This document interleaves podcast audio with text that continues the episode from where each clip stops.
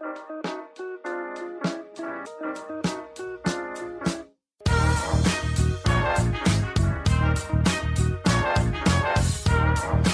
jetzt meine Aufnahme läuft. Fang an, du musst das sofort erzählen. Was? Fang an! Hallo und herzlich willkommen, wir sind die Fotologen. Mein Name ist Thomas Jones und in der Faschingshochburg Rating begrüße ich den Falk Frasser. Hallo, Falk. Schönen guten Morgen, Thomas Jones und Helau. He Helau und Alaf und wie die Sachen alle heißen. Boah, ich muss den Thomas kurz zitieren und ich bitte euch nicht abzuschalten, wenn ihr Karneval liebt. Wir lieben es, wenn Menschen irgendwas lieben, aber wir lieben halt beide den Karneval dummerweise nicht. Und dann sagt der Thomas gerade, deswegen haben wir nur jetzt angefangen aufzunehmen. Thomas sagt gerade, boah, ich kann das nicht verstehen. Um 11.11 Uhr .11 geht der Karneval los und um 12 Uhr hat ganz Köln Herpes. habe ich noch nie so gehört. Aber also kannst du ersetzen durch Mainz, durch Düsseldorf, durch Neuss, leider auch durch Ratingen. ja, also äh, Helau und so. Wir sind jetzt nicht so Karnevalisten, aber wir gönnen euch euren Spaß. So. Na, ich bin zumindest verkatert, vielleicht hilft das ja ein bisschen. der, der, Vorteil ist, wenn, wenn, die, äh, wenn die Karnevalsfreunde uns jetzt zuhören, sind die uns nicht so richtig böse, weil die noch ordentlich Restalkohol haben. Ich hoffe es doch, also, also so geht es zumindest, zumindest auch mir. Mittwoch sind die alle noch voll chronisch und dann können die mit uns zusammen lachen. Ja, dann, dann, genau, dann, dann schaltet der, der normale Humor auch wieder ein und die können dann mit uns lachen. Ja, Falk, ähm, bei dir geht das Getröte schon los oder kommt das alles erst noch? Draußen so oder schlafen die noch alle? Nee, ich wohne ja im Wohngebiet. Hier, hier gibt es nur eine Feuerwehrrede. nee, nee. Also die Kinder sperren hier mal die Straße und nehmen dann irgendwie, wer ist das? Narren. Wegelagerei? Ja, so. Ja, das ist Wegelagerei, aber ich finde das, muss ich auch, selbst da fällt es mir schwer, weil ich Kinder nicht traumatisieren möchte. drucke ich jetzt nicht auf die Hupe oder schreie die an oder so, weil ich finde halt, Kinder dürfen, naja, alles will ich nicht sagen, aber dann mache ich die Fenster runter und merke, ha, schön, ja, lustig. Und manchmal, äh, wenn ich Glück habe, habe ich gerade irgendwie ein paar Bonbons am Start, sonst äh, kriegen die ja von mir so 50 Cent und so. Aber wenn du dann an der dritten Straßensperre stehst, dann willst du irgendwo hin. Und dann steht wieder hier äh, Prinzessin Lilifee zusammen mit Old Shatterhand und äh, irgendeinem Manga-Mädchen auf der Straße und sperren die Straße. Boah, das ist, wenn ich dann angekommen bin an meinem Ziel, dann habe ich so einen Stress in mir, weil ich so nett sein musste. Das ist echt. Ja, die Kinder, ich habe das auch geil gefunden. Ich war jedes Jahr ähm, Zorro. Also erst war ich Old Shatterhand und dann ist mir das auf den Senden. Dann war ich Winnetou Winnetou hat mich irgendwann fertig gemacht, weil diese braune Creme immer so gestunken hat, die ich mir auf die Haut schmieren musste, weil Pierre Brice war ja ein bisschen dunkler. Und äh, dann war ich irgendwie Zorro viele Jahre. Also ich kann das schon verstehen und ich habe da auch eine ganz, ganz, ganz tolle Erinnerung bis dass ich dann in den Rettungsdienst kam und auf der Bolkerstraße in Düsseldorf die Bierflaschen an den Kopf bekommen habe, weil ich jemandem helfen wollte. Da war dann die Liebe vorbei. Und deswegen ja, stimmt, ja, du kennst es ja auch noch von der Seite. Das macht es ja besonders schwierig dann. Ja, also ich das glaube tatsächlich, dass das, ich, ich möchte auch, ich kann gar nicht oft genug dabei sagen, wie sehr ich den Menschen diese Freude gönne. Ich meine es wirklich nicht mhm. böse, wenn ich da meine Witze mitmache. Wirklich nicht. Ähm, aber ich krieg's nicht so ganz aus dem Kopf, was ich tatsächlich da erlebt habe. Also ich weiß noch genau, das erste Mal, morgens Besprechung, tausend Leute, ne? Die kommen ja für Karneval, kommen sie aus Mainz, also nee, aus, die Mainz haben selber genug zu tun ähm, zu Karneval. Die kommen aus Berlin ganz viele, aus ganz vielen anderen Städten um hier den Karneval mit abzusichern. Und dann saßen wir in der Morgenbesprechung. Ja, und der Fall hihihihi, geht mit dem Doktor, weiß nicht mehr, wie er hieß, und der, äh, ich glaube, Sabrina, auf den RTW 2. Und ich denke, warum grinsen alle so? Was ist der RTW 2? Ja, der steht äh, an der Oper. Hm, okay, und warum grinsen jetzt alle so? Ja, der fährt die Bolkerstraße. Das ist ähm, so die Haupt, also ist die Hauptthekenstraße der Düsseldorfer Altstadt. Da sind alle Kneipen, von denen man schon mal was gehört hat. Und wer schon mal in der Altstadt betrunken war, der war da betrunken. So. Und ähm, ich habe halt gesagt, ja, weiß, wo die ist. Ich verstehe nicht, warum alle grinsen. Und es war tatsächlich so, dass nach einer halben Stunde irgendwann hieß es RTW 2 Sonderrechte durch. Und das heißt, du fährst, ähm, egal was passiert, alles mit Sonderrechten, weil einfach keine Zeit ist. Ähm, irgendwo in Ruhe hinzufahren. Das heißt, du fährst irgendwo auf die Bölker Straße, musst dich irgendwie durch diese Massen kämpfen und lädst die Patienten ins Krankenhaus und fährst wieder zurück, die ganze Zeit hin und her. Du bist also so ein, so ein Blaulicht-Shuttle.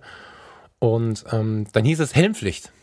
Ich denke, Helmpflicht, ey, ist ja Karneval, können wir uns verkleiden, aber ich brauche auf dem Rettungswagen keinen Helm, was soll denn passieren? nee, Klugscheißer, weißt du? Ich meine, kennst du ja auch, kann der mhm. Falk manchmal. Und dann ähm, bin ich tatsächlich beim ersten Einsatz ausgestiegen, hatte sofort eine Flasche am Kopf und eine kleine mhm. Kopfplatzwunde. Und die haben uns jedes Jahr aufs Neue auf der Bolkerstraße, ähm, hatten wir einen Sprung in der Scheibe, Blaulicht zerschmissen, dann hast du einen Patienten drin, dem es echt schlecht geht, dann stellen sie sich hinten aufs Trittbrett und schunkeln da und singen Karnevalslieder, während der Rettungswagen schaukelt und derjenige noch ein bisschen mehr kotzen muss. Im Idealfall nur kotzen, weil man kann sich immer verletzt haben. Ich, also, der Karneval hat mir halt Fratzen von den Menschen gezeigt, insbesondere bei den Einsätzen. Das ist, glaube ich, der Grund, warum ich damit nicht mehr gut umgehen kann. Ich war zweimal in Köln, da war es friedlicher, aber ich war auch nicht retten. Ich war halt auch privat da. Ah, ich, ich gönn's wirklich jedem und ich bitte, bitte, bitte, jeder, der das gerade kacke findet, nimm's mir nicht persönlich, aber ich habe da einfach ähm, für mich persönlich mit abgeschlossen. So, hello. Mhm. Allah. Wenn ich jetzt aber mal tatsächlich einen Experten hier habe, ist es doch vielleicht ganz interessant, mal eine kleine Interviewfrage an dich loszuwerden. Mich schockiert jedes Mal die Meldung, wenn ich sie irgendwo lese, dass es Übergriffe auf ähm, Retter gibt mhm. äh, in irgendeiner Art und Weise. Also sei es die oder halt, keine Ahnung, Polizei, Feuerwehr ähm, und Rettungsdienste. Ich stelle mir jedes Mal die Frage, was stimmt nicht mit den Leuten? Also die sind doch zum Helfen da. Mhm. Ähm, Kannst du davon irgendwas berichten, so ja. aus erster Hand? Also es ist, hm, ich habe schon ein paar Mal an anderer Stelle gesagt, es ist kein neues Phänomen. Manchmal heißt es ja, das gehört zu diesem, es wird immer schlimmer Phänomen, das sehe ich so nicht. ja, alles das, wird immer schlimmer. Ja, also, genau, also das kann ich schon auch nicht mehr hören. Ne? ähm, echt nicht. Wer ein riesen Respektproblem hat, ist die Polizei tatsächlich durch, ähm, es gibt verschiedene Theorien, woran das liegt, unter anderem ähm, sicherlich auch an der allgemeinen Empörungskraft, die Social Media hat, um mal jetzt was Negatives über Social Media zu sagen. In alten Jahren hatte man halt so seine Instanzen, wo man seine Meldungen abgeben konnte und bei einer Beschwerde an, an einen Polizist oder über einen Polizisten zum Beispiel hast du einen Brief geschrieben dann hast du den eingetütet, dann hast du da einen Umschlag drum gemacht, dann hattest du keine Briefmarke, die bist du kaufen gegangen und äh, bevor du den einwirfst, hast du dir vielleicht, weil du dich lange genug runtergekocht hast, überlegt, vielleicht war das gar nicht so schlimm, hast den zerrissen und dann war es gut. Und wenn, dann hast du einen offiziellen Brief geschrieben, heute schreibst du in Social Media, der Polizist gerade war scheiße und teilst das mit deiner ganzen Community. Also die Polizei und die ausführenden Kräfte des Staates haben tatsächlich ein Respektsproblem so, das ist so. Die kriegen auch schneller mal eins aufs Maul, als das früher so war. Das Echo folgt auf dem Fuße, aber in der ersten Instanz ist das so. Die Retter kriegen immer schon aufs Maul. Das ist, ähm, es gibt ja so diese Blaulicht-Fraktion, Blaulicht-Junkies, es gibt ja einfach so eine, es werden nicht oft, äh, nicht umsonst die Blaulichtberufe oft in einen, in einen Topf geworfen, weil es auch oft die Gesellschaft so wahrnimmt. Und ähm, ich selbst, gut, das war eine, ein, ein, das war ein Ding im Sinne der Sucht. Da haben uns Leute gerufen, die hatten keine Spritzen mehr, um sich ihre, ihre Drogen zu setzen und haben uns dann quasi den Koffer aus der Hand gerissen und uns in die Seite ge äh, geworfen quasi und so ein bisschen in Schach gehalten, bis dass sie aus dem Koffer das rausholen konnten, was sie brauchten. Also die saßen da und wussten nicht, wo sie jetzt ihren Schuss ja, kriegen sollten und haben dann den Rettungsdienst angerufen, weil sie wussten, die kommen mit Spritzen im Koffer. So das ist noch so eine andere Geschichte, aber ich habe durchaus nicht selten blaue Flecken im Dienst gehabt und, und, und auch wirklich Gewalt erfahren. Doch, doch. Also ich habe nicht selten die Polizei um Hilfe rufen müssen bei, bei irgendwelchen Einsätzen, die völlig eskaliert sind, ohne dass grundlegend erstmal ein Gewaltpotenzial drin lag. Ne, in der in der Situation, in dieser Ausnahmesituation reagiert der Mensch einfach auch nicht logisch. Ich habe mhm. ja eine Zeit lang in der Leitstelle gesessen, da rufen Leute an und sagen, wirst gleich verstehen, wo ich hin will. Da rufen Leute an und sagen, hallo, ich glaube, mein Mann ist tot. Und denkst du, uh, und wenn du jetzt geschult bist, weißt du, oh je, da ist wirklich was passiert, weil der reagiert schon, ähm, schon entgegenläufig so.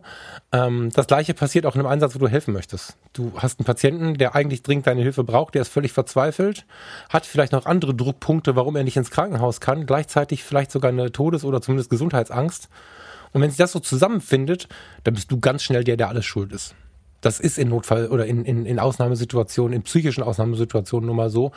Und ähm, selbst im normalen Einsatz für einen, für einen, für einen, keine Ahnung, internistischen oder chirurgischen Notfall passiert sowas. Und was man auch nicht vergessen darf, viele äh, Einsätze sind ja Gewalteinsätze. Wenn du zu einer Schlägerei kommst mit dem Rettungswagen und du bist vor der Polizei da, dann bist du vor der Polizei da, bist auch mit Blaulicht gekommen und du, also ganz sicher ist, du willst dich einmischen. So, mhm. in dem Gefühl. Mhm was äh, meines Gefühls nach ein bisschen ansteigend ist, soweit ich das beurteilen kann, ist die Aggression aufgrund einer Erwartungshaltung. Also wir lesen im Gesetz, der Rettungswagen muss, jetzt bin ich schon ein bisschen länger raus, ich glaube acht bis zwölf Minuten nach dem Notfallgeschehen spätestens eingetroffen sein. Da gibt es fürs Land noch ein paar Ausnahmeregelungen und so.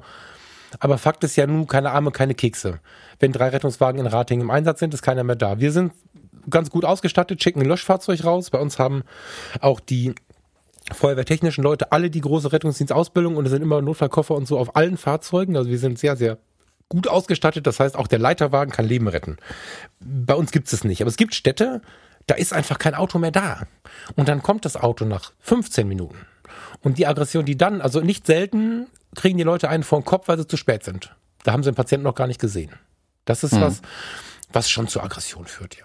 Also äh, grundsätzlich eine, dieser, dieser Satz, der ist jetzt auch schlimm, den hasse ich, aber es ist was Wahres dran, wenn wir von der Verrohung der Gesellschaft sprechen. Denke ich schon. Wobei ich dann schon, also deine Aussagen nach jetzt muss man ein bisschen differenzieren. Das eine ist, wenn du sagst, du, du kommst irgendwo hin und die Leute sind panisch, weil ihnen blöd gesagt der Arm abgefallen ist und mit dem anderen hauen sie dich dann. Mhm. Klar, die Menschen sind ja, also wie du sagst, die reagieren nicht logisch, da setzt das Große dann einfach völlig aus, mhm. was okay ist. Also genau, kann ich nachvollziehen, warum das so ist. Genau. Genau. Äh, nee, also ich, ich, ich verstehe, warum der Mensch in so einer Situation dann extrem reagiert und nicht zurechnungsfähig ist, in Anführungszeichen. Und halt Dinge tut, die er eigentlich nicht machen würde, die vielleicht nicht in der Sekunde auch schon direkt bereut, wenn man dann sieht, was er tut. Also dann, keine Ahnung, die, die Retter durch die Gegend äh, jagt oder halt einfach nicht mehr logisch denken kann. Mhm. Aber der ist ja dann in einer wirklichen Notlage und Notsituation und wie du es gerade schön erklärt hast, der weiß nicht, was er tut.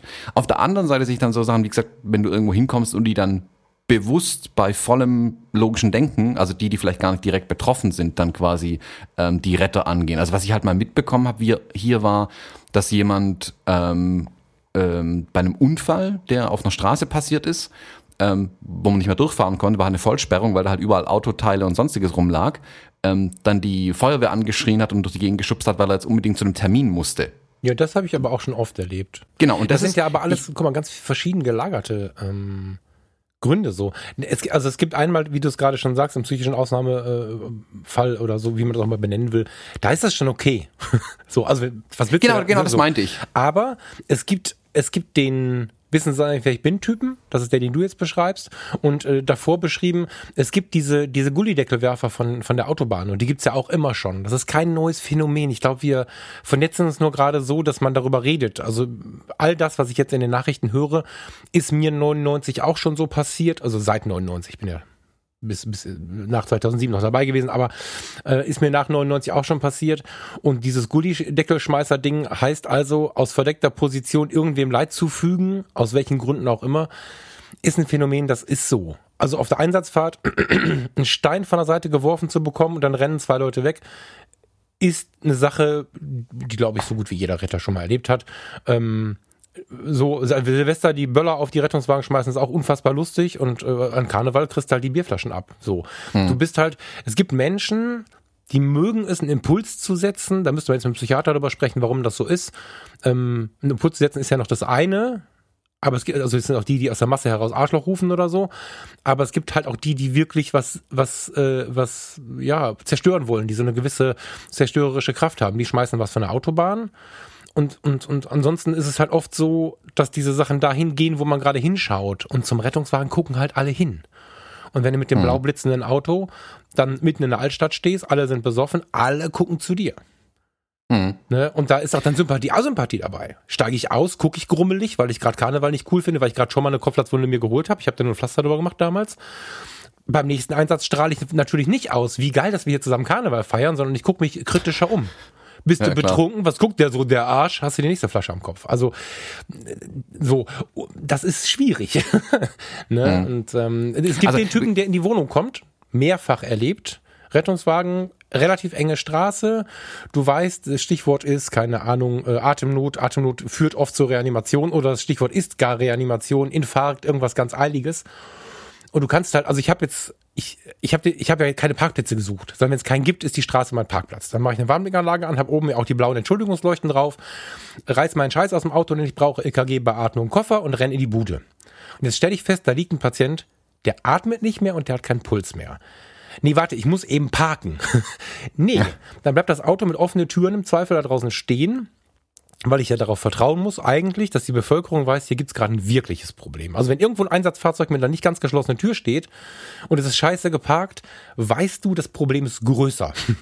Und dann bist du in einer Reanimation so passiert auf dem, nee, nee, die Straße sag ich jetzt nicht, in Ratinghösel.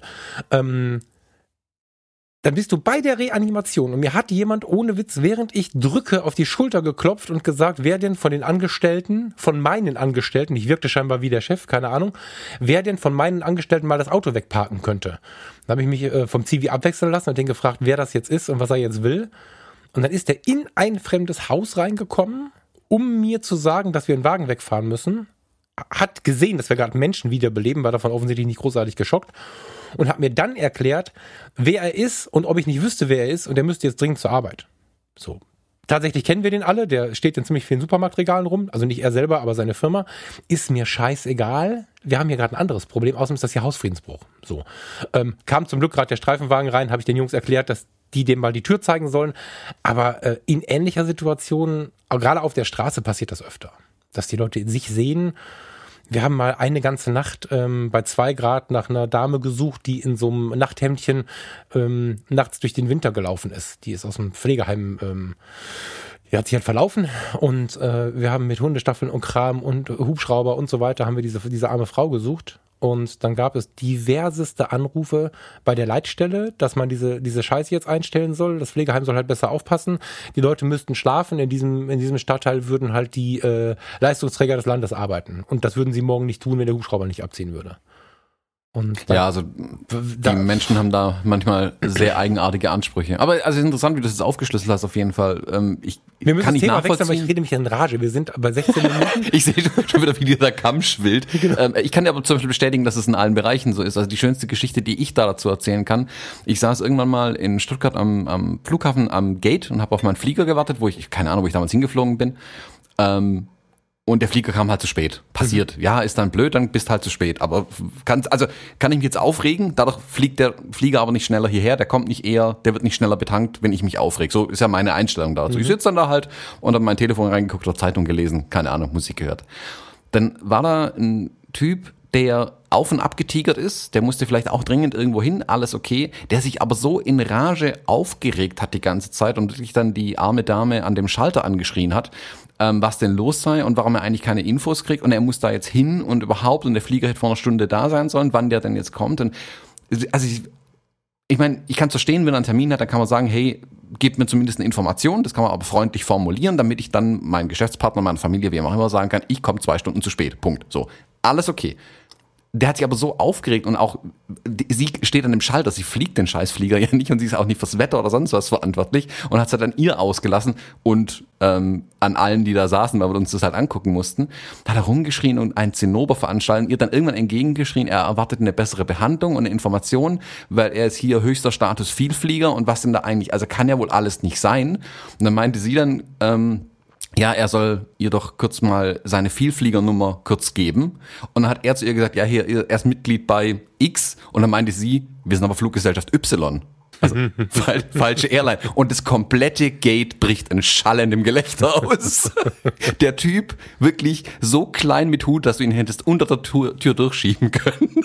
und war ruhig, hat nichts mehr gesagt. Das hat ihn kurz so blamiert dann auch und ähm, eingenordet. Das fand ich dann schön. Das fand ich dann irgendwie, das war eine richtig schöne Genugtuung. Ich habe ja bis vor kurzem Reklamationsmanagement gemacht und genau das ist halt das Problem ähm, was, was, du, was du relativ breit verbreitet hast, das habe ich da natürlich auch viel mitbekommen, die Menschen sind nicht in der Lage zu differenzieren. Verdammt nochmal, wenn bei mir, mh, hm, ich habe mir jetzt einen neuen iMac gekauft und der geht jetzt kaputt. Dann kann ich mich um alles Mögliche kümmern, aber ich kann dafür keinen Menschen anschreien. Ja, also ich weiß, dass das üblich war, lange, lange, lange Jahre, aber es ist einfach dumm. Ja, den iMac haben wahrscheinlich 20 bis 30 Menschen zusammengebaut. Das Bauteil, was kaputt gegangen ist, äh, ob man da noch rausfinden kann, warum das kaputt gegangen ist, glaube ich auch nicht, aber wahrscheinlich nicht, weil Mitarbeiter Y irgendwas falsch gemacht hat, sondern das ist einfach dann mal eine Fertigungstoleranz, wie sagt man? Also es ist halt äh, so. Und wie die Menschen für Probleme die sie nicht adressieren können, sich eigenständig einen Adressaten raussuchen und den dann, ich will fast sagen, verletzen, weil nichts anderes ist das, da habe ich kein Verständnis für. Das, das muss eigentlich in der menschlichen, im menschlichen Geist äh, so weit verankert sein, dass man, dass man nicht den, den, den, den Menschen dafür anschreit oder einen einzelnen Menschen für irgendwas anschreit. Also das ist gerade bei der Fliegerei in den Gates und so hast du völlig recht. Das ist äh, oh, Verstehe ich nicht. Ja, äh, zieht sich doch alle Bereiche durch. Ich glaube, das spielt vermutlich auch ein Stück weit in das rein, was du jetzt gerade erzählt hast im, im Rettungsdienst. Die Leute können das halt nicht ähm, kanalisieren und müssen es irgendwo rauslassen und dann steht da halt ein Typ in einer leuchtenden Jacke, du, und dann kriegt der es halt im Zweifelsfall mhm. ab. Ist völlig und absolut nicht in Ordnung, Punkt. Ähm, da gibt's gar keine Diskussion drum. Ähm, ich empfehle aber jedem, der sich vielleicht hin und wieder mal schon dabei ertappt hat, ähm, an der Hotline ähm, sich aufzuregen und da mit relativ viel Emotionen reinzugehen. Versucht mal tatsächlich den anderen Weg. Ähm, macht euch einen Kaffee, setzt euch nochmal hin, ruft dann dort an und schildert dem Mitarbeiter ganz freundlich, auch mit den Worten, ich weiß, Sie können nichts dafür, weil sehr wahrscheinlich kann der Mitarbeiter an der Hotline nichts dafür, was passiert ist. Und versuche es in ruhigen Worten klar zu erklären, was Sache ist und nicht völlig mit Emotionen reinzugehen. Weil ich habe auch schon in solchen Hotlines gearbeitet und wenn jemand mit so einer Emotion reinkommt, hast du entweder den Reflex, ich möchte ihn so schnell wie möglich loswerden, verbind den irgendwo hin, Hauptsache ich habe ihn nicht mehr, führt nicht zu einer Lösung, oder du musst den erstmal ähm, in Anführungszeichen behandeln, um den runterzukriegen von seiner Emotion, um das eigentliche Problem zu verstehen. Weil in dem Moment, wo du als Mensch mit so viel Emotion reingehst und ins Telefon reinbrüllst, ähm, während noch die Nummern angesagt werden am besten, hm. arbeitest du halt nicht konstruktiv an der Problemlösung. So, sondern du lässt einfach nur deine Emotionen raus. Da die Emotionen rauszunehmen, ist schwer, ich weiß, ich reg mich auch ganz gern mal auf, aber es hilft tatsächlich. Du kommst viel schneller zu einer Lösung, wenn du ähm, das Großhirn wieder einschaltest und an einer aktiven Lösungsfindung ähm, dich beteiligen möchtest. Ja, als Pro-Tipp. Augen, ja, Augenhöhe. Augenhöhe, weißt du, wenn ja klar, also äh, ich habe das, ich stelle das immer wieder fest, wenn also wenn ich jetzt nicht individual in Urlaub fahre, wenn ich so eine komische Kreuzfahrt mache oder ich fahre in in in Hotel irgendwo oder was auch immer oder ich bin einfach an einer Hotelrezeption neulich in Hamburg erlebt ähm, und ich gehe mit den Leuten ins Gespräch die da arbeiten. Die arbeiten da auch nur, weil sie Menschen sind, Geld brauchen, auch wieder nach Hause gehen. Das sind die, die machen ja nichts anderes als ich im Leben. Und das sind ja nicht irgendwelche Monster, die da sitzen, um mir was kaputt zu machen, sondern die, die sind einfach auch nur gerade bei der Arbeit. Und wenn ich da hingehe und sage, ähm, liebe Leute, ich glaube, ihr habt vergessen, äh, unser Zimmer herzurichten. Habt ihr ein anderes für uns oder wollt ihr es herrichten? Also nicht jetzt beim Einchecken schon, nicht jetzt über Tag, wenn dann einmal das Zimmer nicht gemacht ist, mir völlig egal. Aber ich kann halt sagen, ähm, habt ihr vielleicht ein anderes Zimmer, dann geht's schneller, dann ziehen wir nur eben um, wir können das in Ruhe machen. Ich kann also einen Lösungsvorschlag mitbringen und kann vor allen Dingen nett mit den Leuten reden, weil jedes Mal, wenn ich einen Fehler entdecke in meinem Umfeld, erinnere ich mich ganz schnell daran, wie viele Fehler ich schon gemacht habe im Leben, dann brauche ich mich dafür keinen mhm. anschreien. So, dann singen die, ey, der ist ja cool, der sagt einfach, gib mir das Zimmer daneben. Das tut mir total leid, die hast das Zimmer daneben. Am besten kriegst du noch äh, fünf Kaffeekapseln mehr und, und ein kostenloses Frühstück oder so. Das ist die eine Sache. Wenn ich mich da hinstelle und sage, verdammte Scheiße, was ist das hier für ein Laden, wie kann das passieren? Äh, dann sagen die, gedulden sich mal, eine halbe Stunde ist fertig, tut uns sehr, sehr leid und wenn du Glück hast, kriegst du ein extra Tee. Ähm, und das zieht sich so durch. Ja, also diese Empörerei, die die Deutschen so drauf haben, führt dann nur zur Gegenwehr. Und wenn ich im Urlaub oder mit irgendwelchen Dienstleistern zu tun habe, ich versuche immer auf Augenhöhe zu sein. Und zwar nicht aus Taktik, sondern weil es viel schöner ist zu erkennen, dass man auf Augenhöhe ist. Und wenn ich dann komme und sage, guck mal, hier ist irgendwie doof, kannst du mir mal helfen, dann helfen die auch. So. Mhm. Also alles rumschreien äh, bringt nichts. Wie machen wir denn, wie, wie argumentieren wir denn jetzt 22 Minuten Shit-Talk in einem Podcast? ja, eigentlich wollte ich dich anrufen, mich bei dir beschweren über irgendwas, aber irgendwie jetzt hast du mich so ähm, beruhigt und runtergeredet. Also, danke. Ich habe mich da gerade völlig aufgeregt. Wo habe ich mich denn jetzt runtergeredet? Ich, ich habe einfach meine Emotionen übertragen. Jetzt sitzt du mit hochrotem Kopf da. Für meine Verhältnisse habe ich mich gerade ziemlich in Rage geredet. Ja. ja. Aber ich kenne das. Also ich habe gestern Abend vielleicht auch ein bisschen Emotionen bei Leuten ausgelöst. Ähm, ich habe mich gestern Abend mit jemandem getroffen äh, in dem Irish Pub, in dem ich äh, früher viel war. Mhm. Und kennst du diese Table Quizzes in den Irish Pubs? Nee. Also Table Quiz heißt, der Wirt im Irish Pub liest Fragen vor, du notierst die auf so einem ähm, hier Notizblöckchen halt, gibst deine Zettel ab, dann werden die Fragen mit den Antworten verglichen, da gibt's mehrere Runden, alles mögliche Quizfragen halt und am Ende gewinnst äh, vielleicht ein, zwei Tüten Chips, ein KitKat und ein Glas Kilkenny oder sowas. Ähm, super Sache, macht riesig Spaß, ist ein beliebter Abend, der Laden ist immer rammelvoll. Ähm, und da sind dann wirklich, da bilden sich ja schon Teams und an Anführungszeichen Stammtische, die da wirklich als Mannschaft quasi hingehen. Da sitzen dann acht äh, Menschen, alle hochintelligent mit großem Allgemeinwissen, um dann diese ganzen Fragen zu beantworten.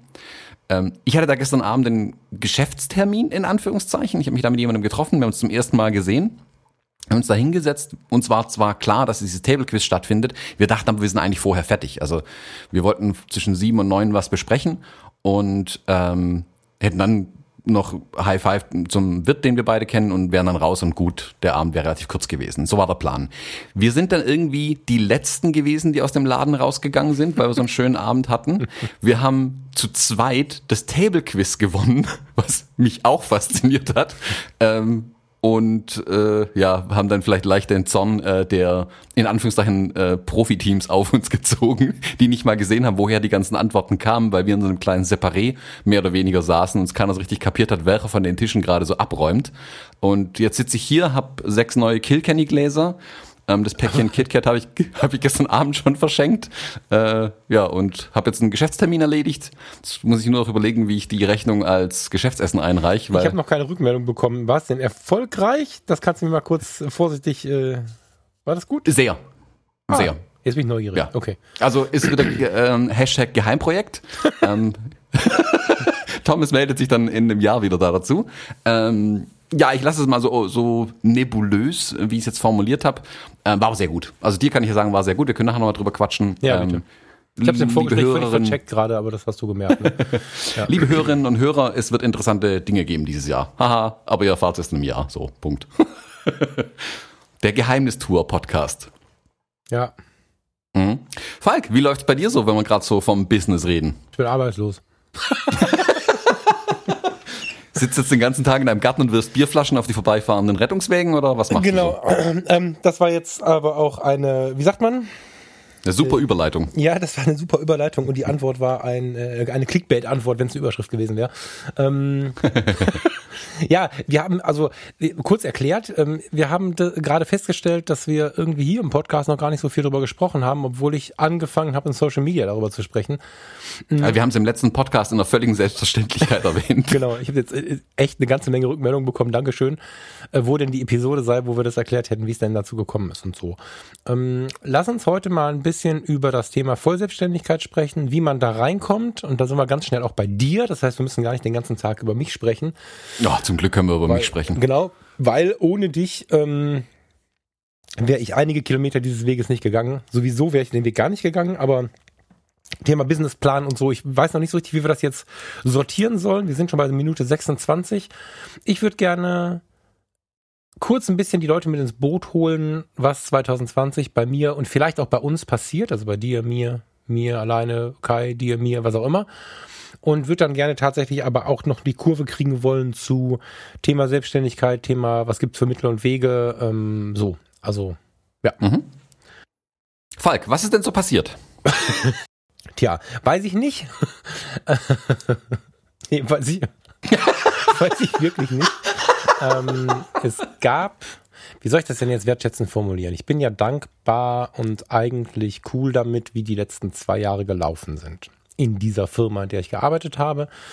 Das war zu dem Zeitpunkt auch ein super mm, Sprungbrett, will ich sagen. ne? Ich habe direkt, nachdem ich im, im, im Krankenhaus gekündigt habe, einen Job angeboten bekommen und so. Alles geil.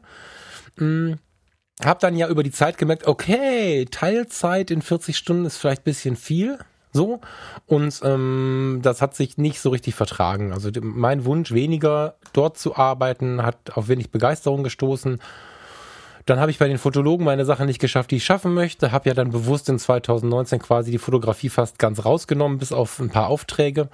Ähm, ja, also ich war im Modus, naja, also daran müssen wir mal wieder was ändern. Und mein Plan war, wir machen das im Sommer. Und über Weihnachten kam die Kündigung. ähm, ich kann nicht viel dazu sagen, weil ich tatsächlich nichts weiß. So.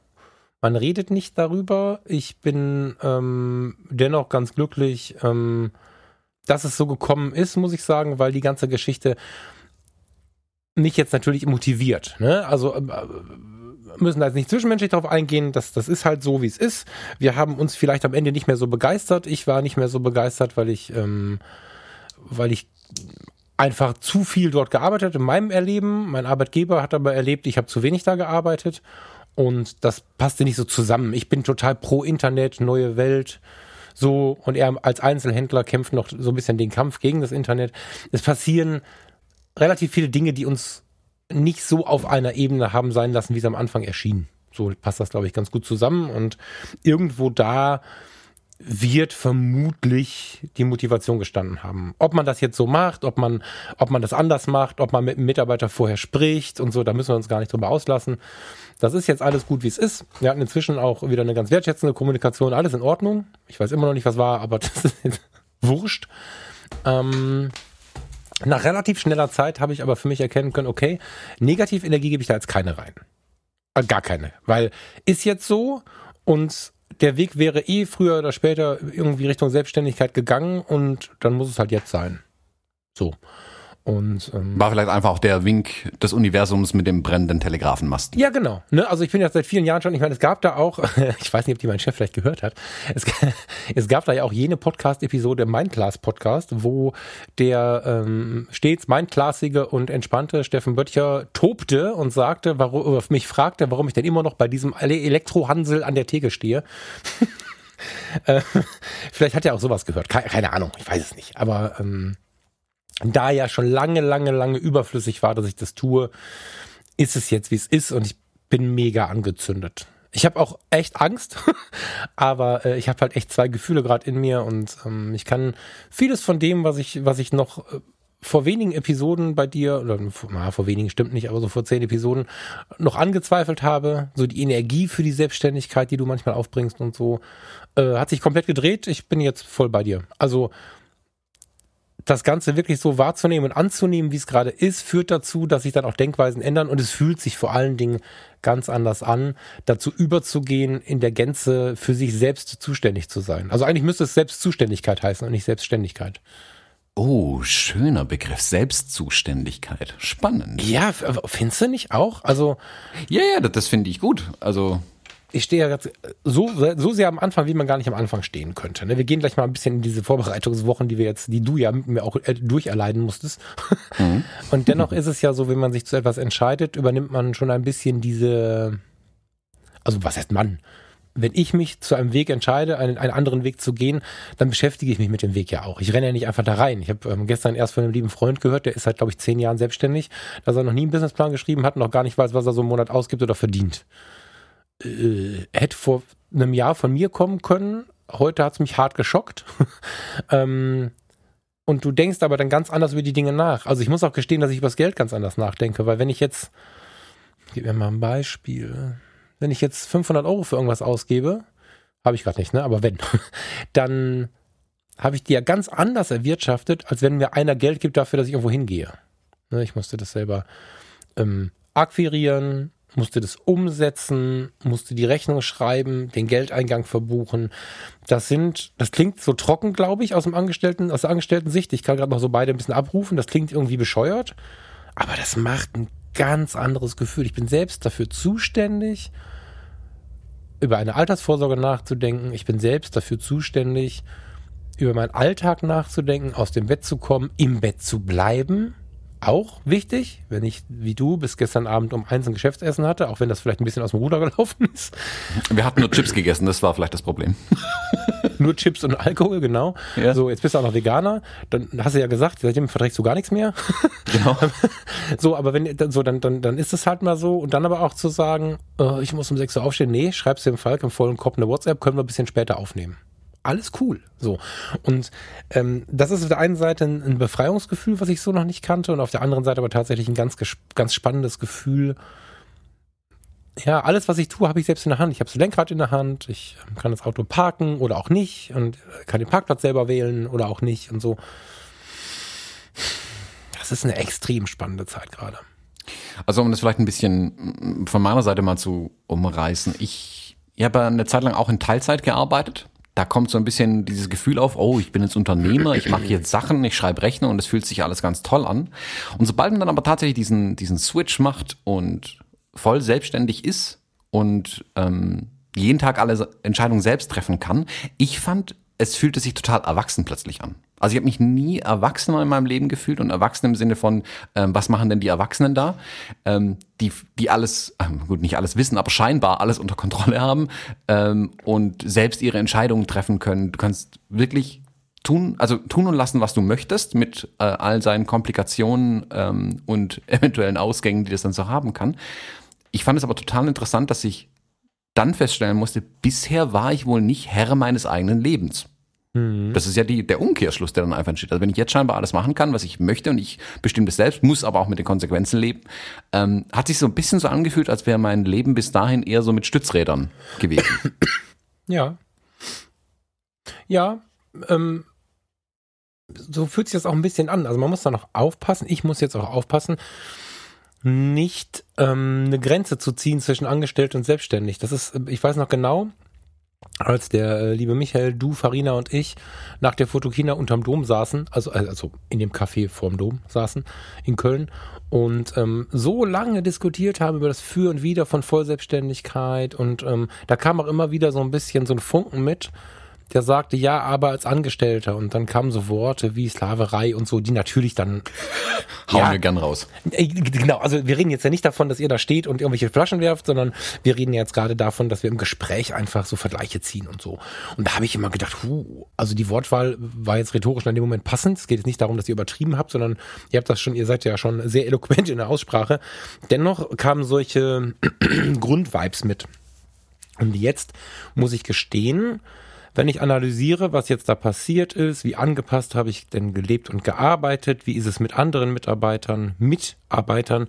Und was verändert sich, wenn ich jetzt der Unternehmer bin, der mein Unternehmen führt, dann kann ich das schon so ein bisschen verstehen. Und wenn ich dann auch noch so die Stressgefüge sehe, die da draußen so ähm, irgendwie unterwegs sind, die ich, mit denen ich mir eh schon viel beschäftige, ist das nochmal, ja, eine ganz neue Nummer. Und ich kann verstehen, warum diese Selbstständigkeitswelle im letzten Jahr so hochgepoppt ist, gleichzeitig mit dieser Stresswelle.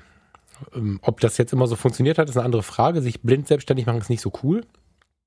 Aber ich kann den Move verstehen. Also gestern habe ich ähm, die liebe Anja, irgendeine Anja, es gibt so viele Anjas, deswegen darf ich das so sagen, im Supermarkt getroffen, viele Jahre nicht gesehen. Und wir haben ein bisschen gequatscht, vier, fünf Minuten. Und ähm, auch da kam dann dieses, ja, zwei Kinder und mein Mann ist ja auch den ganzen Tag arbeiten und ich habe auch wieder eine Dreiviertelstelle und so. Und ich denke, wow, warum denn? So, weil ich weiß, dass der Mann ganz gut verdient. Sie würde auch mit einer Viertelstelle mehr verdienen, als ich im Leben je verdient habe. So, ja, du weißt ja, wie das ist. Ähm, dann, hast, hat, dann hat der andere vielleicht Stress auf der Arbeit, dann hat man Angst in dem Job, dann muss man das Auto, die zwei Autos und das Haus abbezahlen. Und ich habe nur gedacht, um Gottes Willen, was ein, was ein Riesendruck auf den Schultern und wie viele Leute rennen gerade im Angestelltenverhältnis dann mit diesen Gedanken rum und haben große Sorge, gekündigt zu werden und so. Puh, krass. Und ähm, wir beide haben ja hier gesessen im Podcast, privat, mit einem Bier, mit einem was auch immer. Und du hast mir mal erzählen wollen, irgendwer wird einfach so gekündigt. Ich kam aus einem tarifgestützten Unternehmen im Gesundheitswesen. Da wird, da muss er erstmal die MAV unterschreiben und der, ja doch, geht. Habe ich jetzt festgestellt. Mhm. Ne? Und das ist schon spannend, wie sich die, die, die, also jetzt um kein Rant gegen, gegen Angestellte, ne? Das ist bloß nicht falsch verstehen, weil ich bin ja genau genommen mein Leben lang Angestellter. Aber die Denkweise und das Erleben ist schon anders. Das ist so interessant. Ja, es gibt ja also, glaube ich, ähm, kaum jemanden, der ähm, Leute, die in eine Gründung gehen, in der Gründung stecken oder drüber nachdenken, ähm, so berät, der gleichzeitig sagt, und das ist mein, da stehe ich dazu, mach dich nicht selbstständig. Das ist der mhm. erste Rat, den ich jedem und jeder gebe, die zu mir kommt und sich überlegt, sich selbstständig zu machen.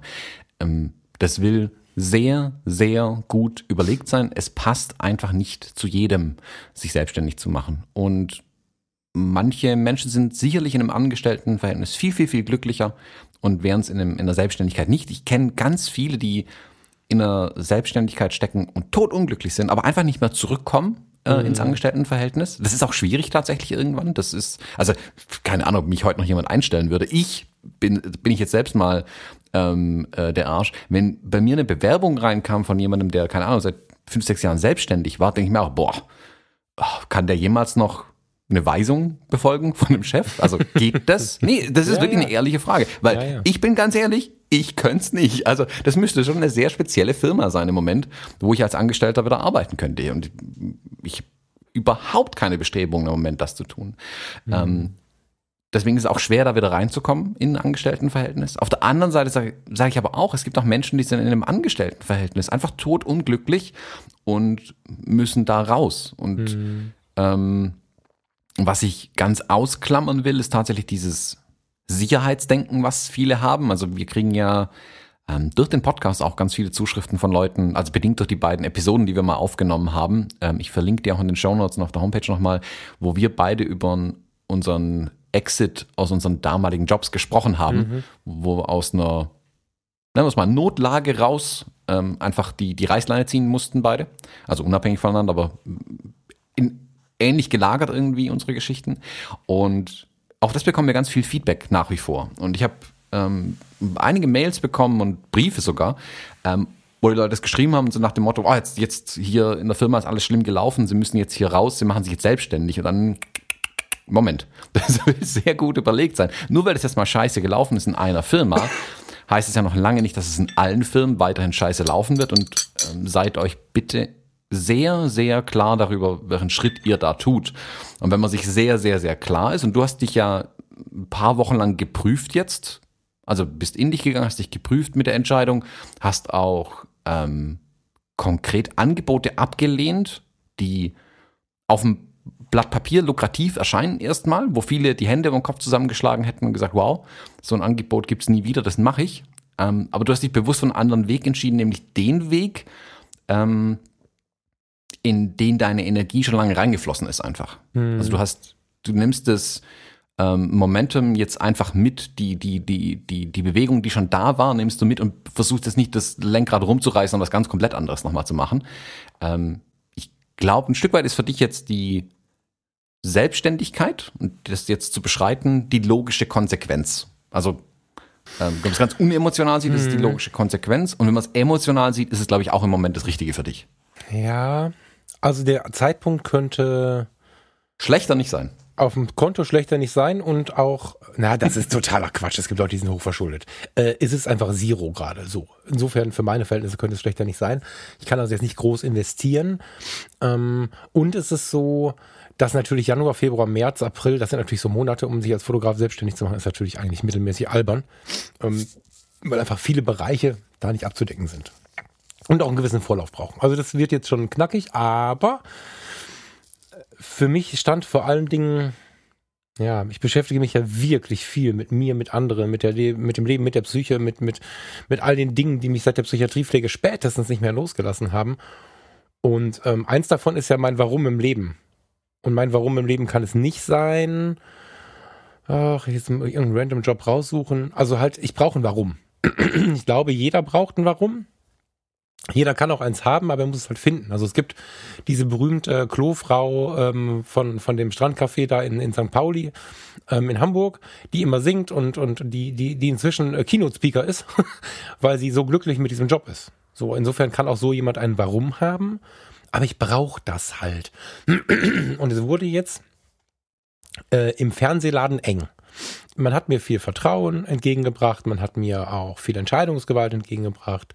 Das ist alles für die Seele kurzzeitig ganz gut, aber man hat auch sehr viel Zeit von mir gefordert, mehr als ich geben wollte. In der letzten Gehaltsverhandlung äh, wollte ich kein, kein Geld, sondern Zeit und so. Also es ist halt, ähm, es gab da einfach so ein paar Widersprüche und ähm, mein Warum ist es jetzt nicht zu verstehen, ob jetzt der Bosch, Su, was auch immer oder der Dyson V6 besser saugt. Und mein Warum im Leben ist es auch nicht zu verstehen, ob ich jetzt einen, UHD-Fernseher oder, oder 4K oder 6K oder 8K oder was ist OLED, das ist mir alles egal. Ja, das, das brauche ich alles fürs Leben nicht, was ich da, ähm, womit ich mich da beschäftigt habe. Und wenn ich jetzt darüber nachdenke, wie mache ich weiter, dann stehe ich ja da, bin aus dem Gesundheitswesen raus habe das nur nicht als berufsunfähig verbrieft, weil ich ja sofort ein Stellenangebot hatte. Heißt, da kann ich nicht zurück, so. Also es ist nicht offiziell, das müsste, müsste man dann nachwerken, also müsste ich nachwerfen, wenn es jemand verlangen würde, aber ähm, ich kann da nicht zurück. Was soll ich denn jetzt tun? Und ich möchte mein Leben lang schon meine eigenen Dinge, meine eigenen kreativen Dinge leben. Im Rettungsdienst habe ich den armen Lars. Der Lars ist immer mit mir gefahren. Es gab ein amerikanisches System, wir waren immer ein festes Team. Ganz geil übrigens, wenn man nachher mit Augen kommunizieren kann. Aber wie oft habe ich nachts um zwei auf dem Rückfahrt von der, von der Uni Düsseldorf im Fenster gehangen, totmüde nach 23 Stunden Dienst und habe gesagt, boah Lars, ich will aber mich selbstständig machen oder zumindest nebenbei was verdienen mit, mit der Fotografie und so. Und ich will, jetzt bin ich 41. Ich möchte nicht mit 80, wenn ich dann noch lebe, auf der Bettkante sitzen und sagen, ich hab's nicht versucht. Und das habe ich damals schon gesagt, als, wir, als ich gekündigt habe und, und in die Teilzeit gegangen bin. Die Teilzeit war keine Teilzeit, das war also quasi, ja, die Fotologen haben ein bisschen mehr Dampf bekommen, meine Fotografie aber nicht. Die lief weiter, aber leise. Jetzt muss es sein. Ja, weil ich mit 80 nicht da sitzen möchte und merken möchte, ey, scheiße, wir haben ja nur ein Leben. Also vermutlich haben wir nur ein Leben irgendwelche spirituellen, buddhistischen Gedanken jetzt mal beiseite gelegt. Könnten wir auch eine Episode drüber machen, aber vordergründig. Also nach aktuellen Erkenntnissen haben wir nur ein Leben. Aktuellen, ja, nee, erkennt, also so. ist aber auch eine Feststellung, die viele gar nicht haben. Ich kann mir vorstellen, dass irgendwer jetzt draußen, und dann fühle ich bitte persönlich gegrüßt, irgendwer jetzt im Auto sitzt und seine Kilometer kloppt, die er gerade kloppen muss, und feststellt, scheiße, ich habe ja nur ein Leben also dass sich das wirklich vor Augen führt in dem ganzen, wir haben zu tun, wir müssen dies, wir müssen jenes, wir haben eine Aufgabe und, und Familie und, und Job und, und Abzahlung und so. Dabei vergessen so viele Leute, dass sie nur ein Leben haben. Und ich habe so viele unglückliche alte Menschen gesehen, die äh, in der Rettung ganz besonders. Ich habe auch im Krankenhaus überall, ich habe auch so viele beim Sterben gesehen und begleitet. Und das meiste, was ich gehört habe, wenn sie gute Wünsche für mich dagelassen haben, bevor sie gegangen sind, also nicht in der Minute, aber vielleicht einen Tag vorher oder einen halben Tag vorher, dann haben sie zu mir gesagt, junger Mann, gucken Sie oder Fall, guck du, dass du das machst, was du möchtest und dass du nicht am Ende traurig bist. Und ähm, ich erinnere mich jetzt gerade an ein, zwei Gesichter und kriege dabei echt eine Gänsehaut. Und ich musste jetzt 41 werden, um mir zu erlauben, das zu tun, was ich möchte. Und so mancher 80-Jähriger damals, den ich getroffen habe, wäre so neidisch gewesen, dass ich es jetzt mache. Ich finde es sehr spät, aber die alle hätten gesagt, um Gottes Willen, wie wunderschön ist das. Und das ist das richtig laute Warum. Ich möchte, ich möchte nicht mit 80 traurig sein. Ich kann das versucht haben, das hat nicht funktioniert. Dann bin ich aber auch nicht mehr traurig. Aber ich möchte es nicht, nicht versucht haben. So. Und ich möchte jetzt meine Energie in meine Projekte stecken und vor allen Dingen mit anderen Menschen zusammenarbeiten und Produkte erschaffen, die anderen wirklich gut tun. Also ich möchte ein hartes Business äh, denken, damit verbinden, also hart für meine Verhältnisse, ist wahrscheinlich weich für jeden anderen, der das immer schon macht, aber äh, damit verbinden, dass das, was ich dem Gegenüber bringe, der dafür was auch immer ähm, mit mir zusammenarbeitet oder mich bestellt, auch wirklich was Geiles am Ende hat. Und da habe ich jetzt so Bock drauf. Krass. Hm. Ich glaube, Wertschöpfung ist da der Punkt. Das habe ich für mich so ein bisschen. Schön. Ja. ja, das ist das, was ich für mich irgendwie auf die Fahnen geschrieben habe. Ähm, ich möchte mit den Dingen, die ich tue, Werte schaffen. So, äh, das heißt, keine Ahnung, das Beispiel ganz plakativ Hochzeitsfotografie. Ähm, die Menschen haben am Ende schöne Bilder von ihrer Hochzeit und freuen sich vielleicht ihr Leben lang und sogar noch ihre Kinder an diesen Bildern. Habe ich, hab ich Werte geschaffen, freue mich riesig drüber. Mhm. Ähm, dafür kann ich guten Gewissens Geld nehmen. Viel Geld mhm. vielleicht sogar. Mhm. Ähm, weil ich aber weiß, hey, was ich da mache, ist es auch wert. Und dann kann man das auch, ja, guten Gewissens auch machen. Und ich, was ich, worauf ich halt keine Lust mehr hatte, einfach war, ähm, damals, oder wie gesagt, hörten die Episoden rein, da führen wir das in aller Breite aus.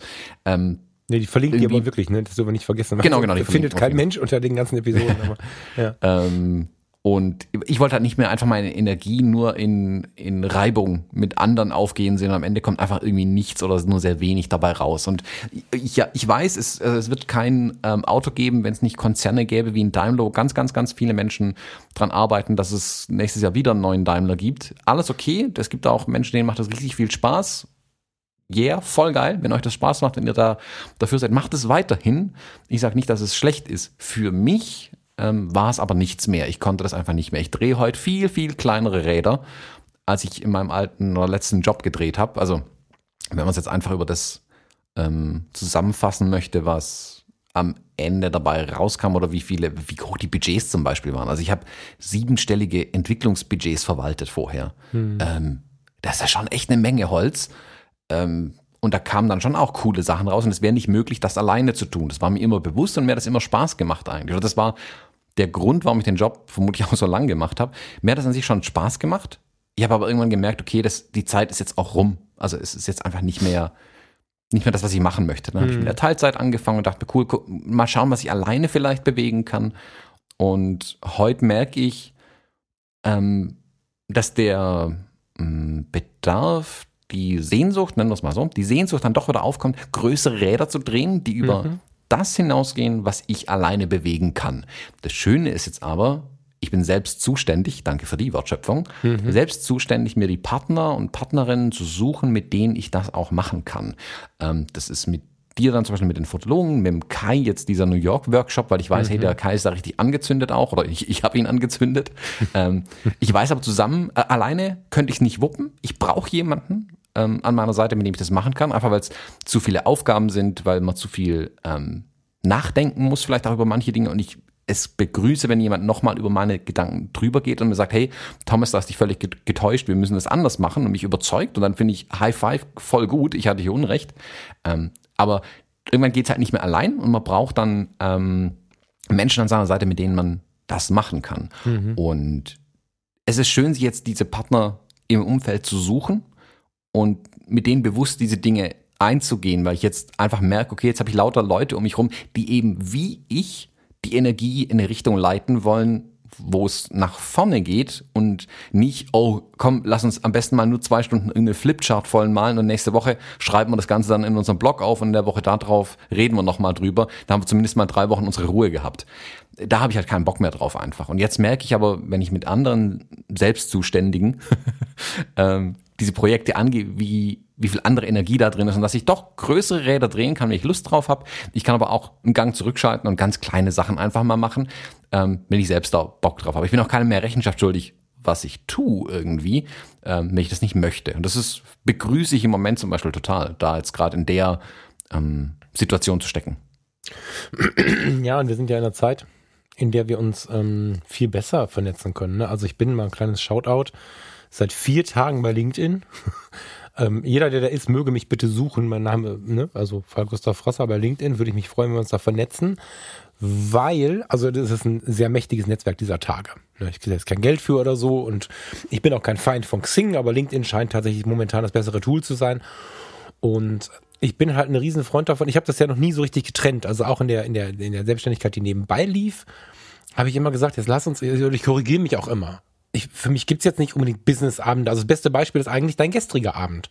Du hast dich mit, äh, ich muss ich neblig sprechen, mit jemandem getroffen, mit dem man vielleicht in einem gewissen Punkt zusammenarbeiten kann, der uns Gutes tun kann, der aber auch Gutes von uns bekommt, also Win-Win. Und dann seid ihr über ein Quiz und ein paar Biere in, in die Nacht gegangen. Das ist, ist was, was es ganz geil beschreibt. Es, man muss nicht ständig trennen, was ist jetzt Business, was ist privat und darf das vermischen. Und wenn ich jetzt bei LinkedIn von jemandem die Idee bekomme, was auch immer für eine Idee, hör mal, ich habe da eine Idee, sollen wir das zusammen machen? Oder ich brauche einen Fotografen. Oder ähm, bei mir auf der Firma sind die Businessfotos so kacke. Willst du vielleicht unsere Belegschaft fotografieren? Ich frage mal meinen Chef. Oder, oder, oder, oder man kann diese Energien zusammenlegen. Und das ist ja das, was, was im Angestelltenverhältnis oft nicht funktioniert. Man hat vielleicht auch eine Idee, man kann sie vielleicht auch auf dem Teammeeting oder wo auch immer platzieren. Dann muss sie aber jemand geil finden und meistens ist es ein langer Weg bis zur Umsetzung. Also Entscheidungen und Ideen, die ich in der Kaiserswerther Diakonie 2010, 11 angestoßen habe, sind kurz bevor Farina jetzt gekündigt hat, vor, vor ein paar Monaten umgesetzt worden. so, und in der Selbstständigkeit können wir morgen anfangen, was zu planen. Tun wir gerade auch. Aber das ist halt so geil, ne? dass du die Möglichkeit hast, selber so ein bisschen ja zu lenken halt. Womit möchte ich denn meinen Unterhalt verdienen? Mhm. Ja. Bevor wir jetzt die Leute völlig wuschig machen und sich jeder äh, die jetzt direkt auf, einem, auf einer Serviette die Kündigung rausschreibt und kündigt, ähm, magst du vielleicht ein bisschen über die Schwierigkeiten sprechen, die du gerade hast? Ja, selbstständig also, machen ist auch ganz schön doof.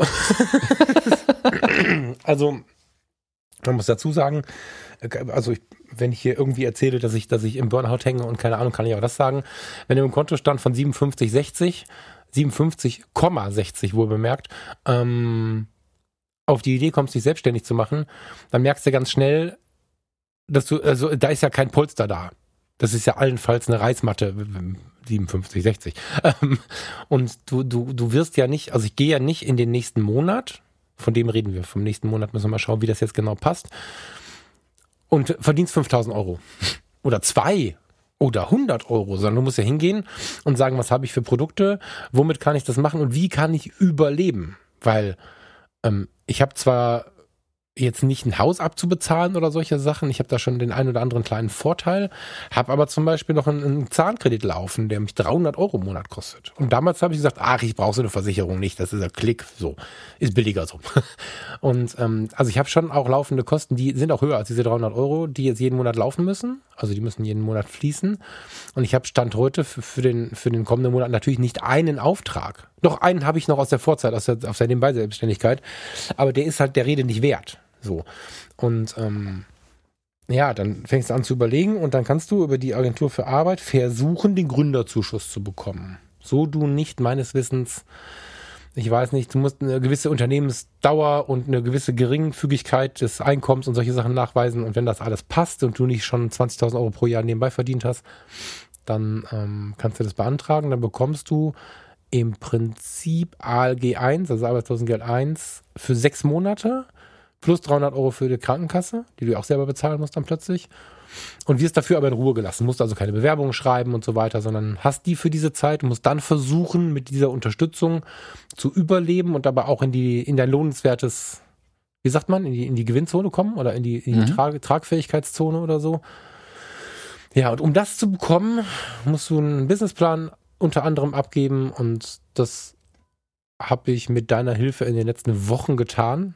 Und ich habe noch keine Antwort, aber ich kann jedem versprechen, der sich selbstständig machen möchte, das muss er erstmal machen.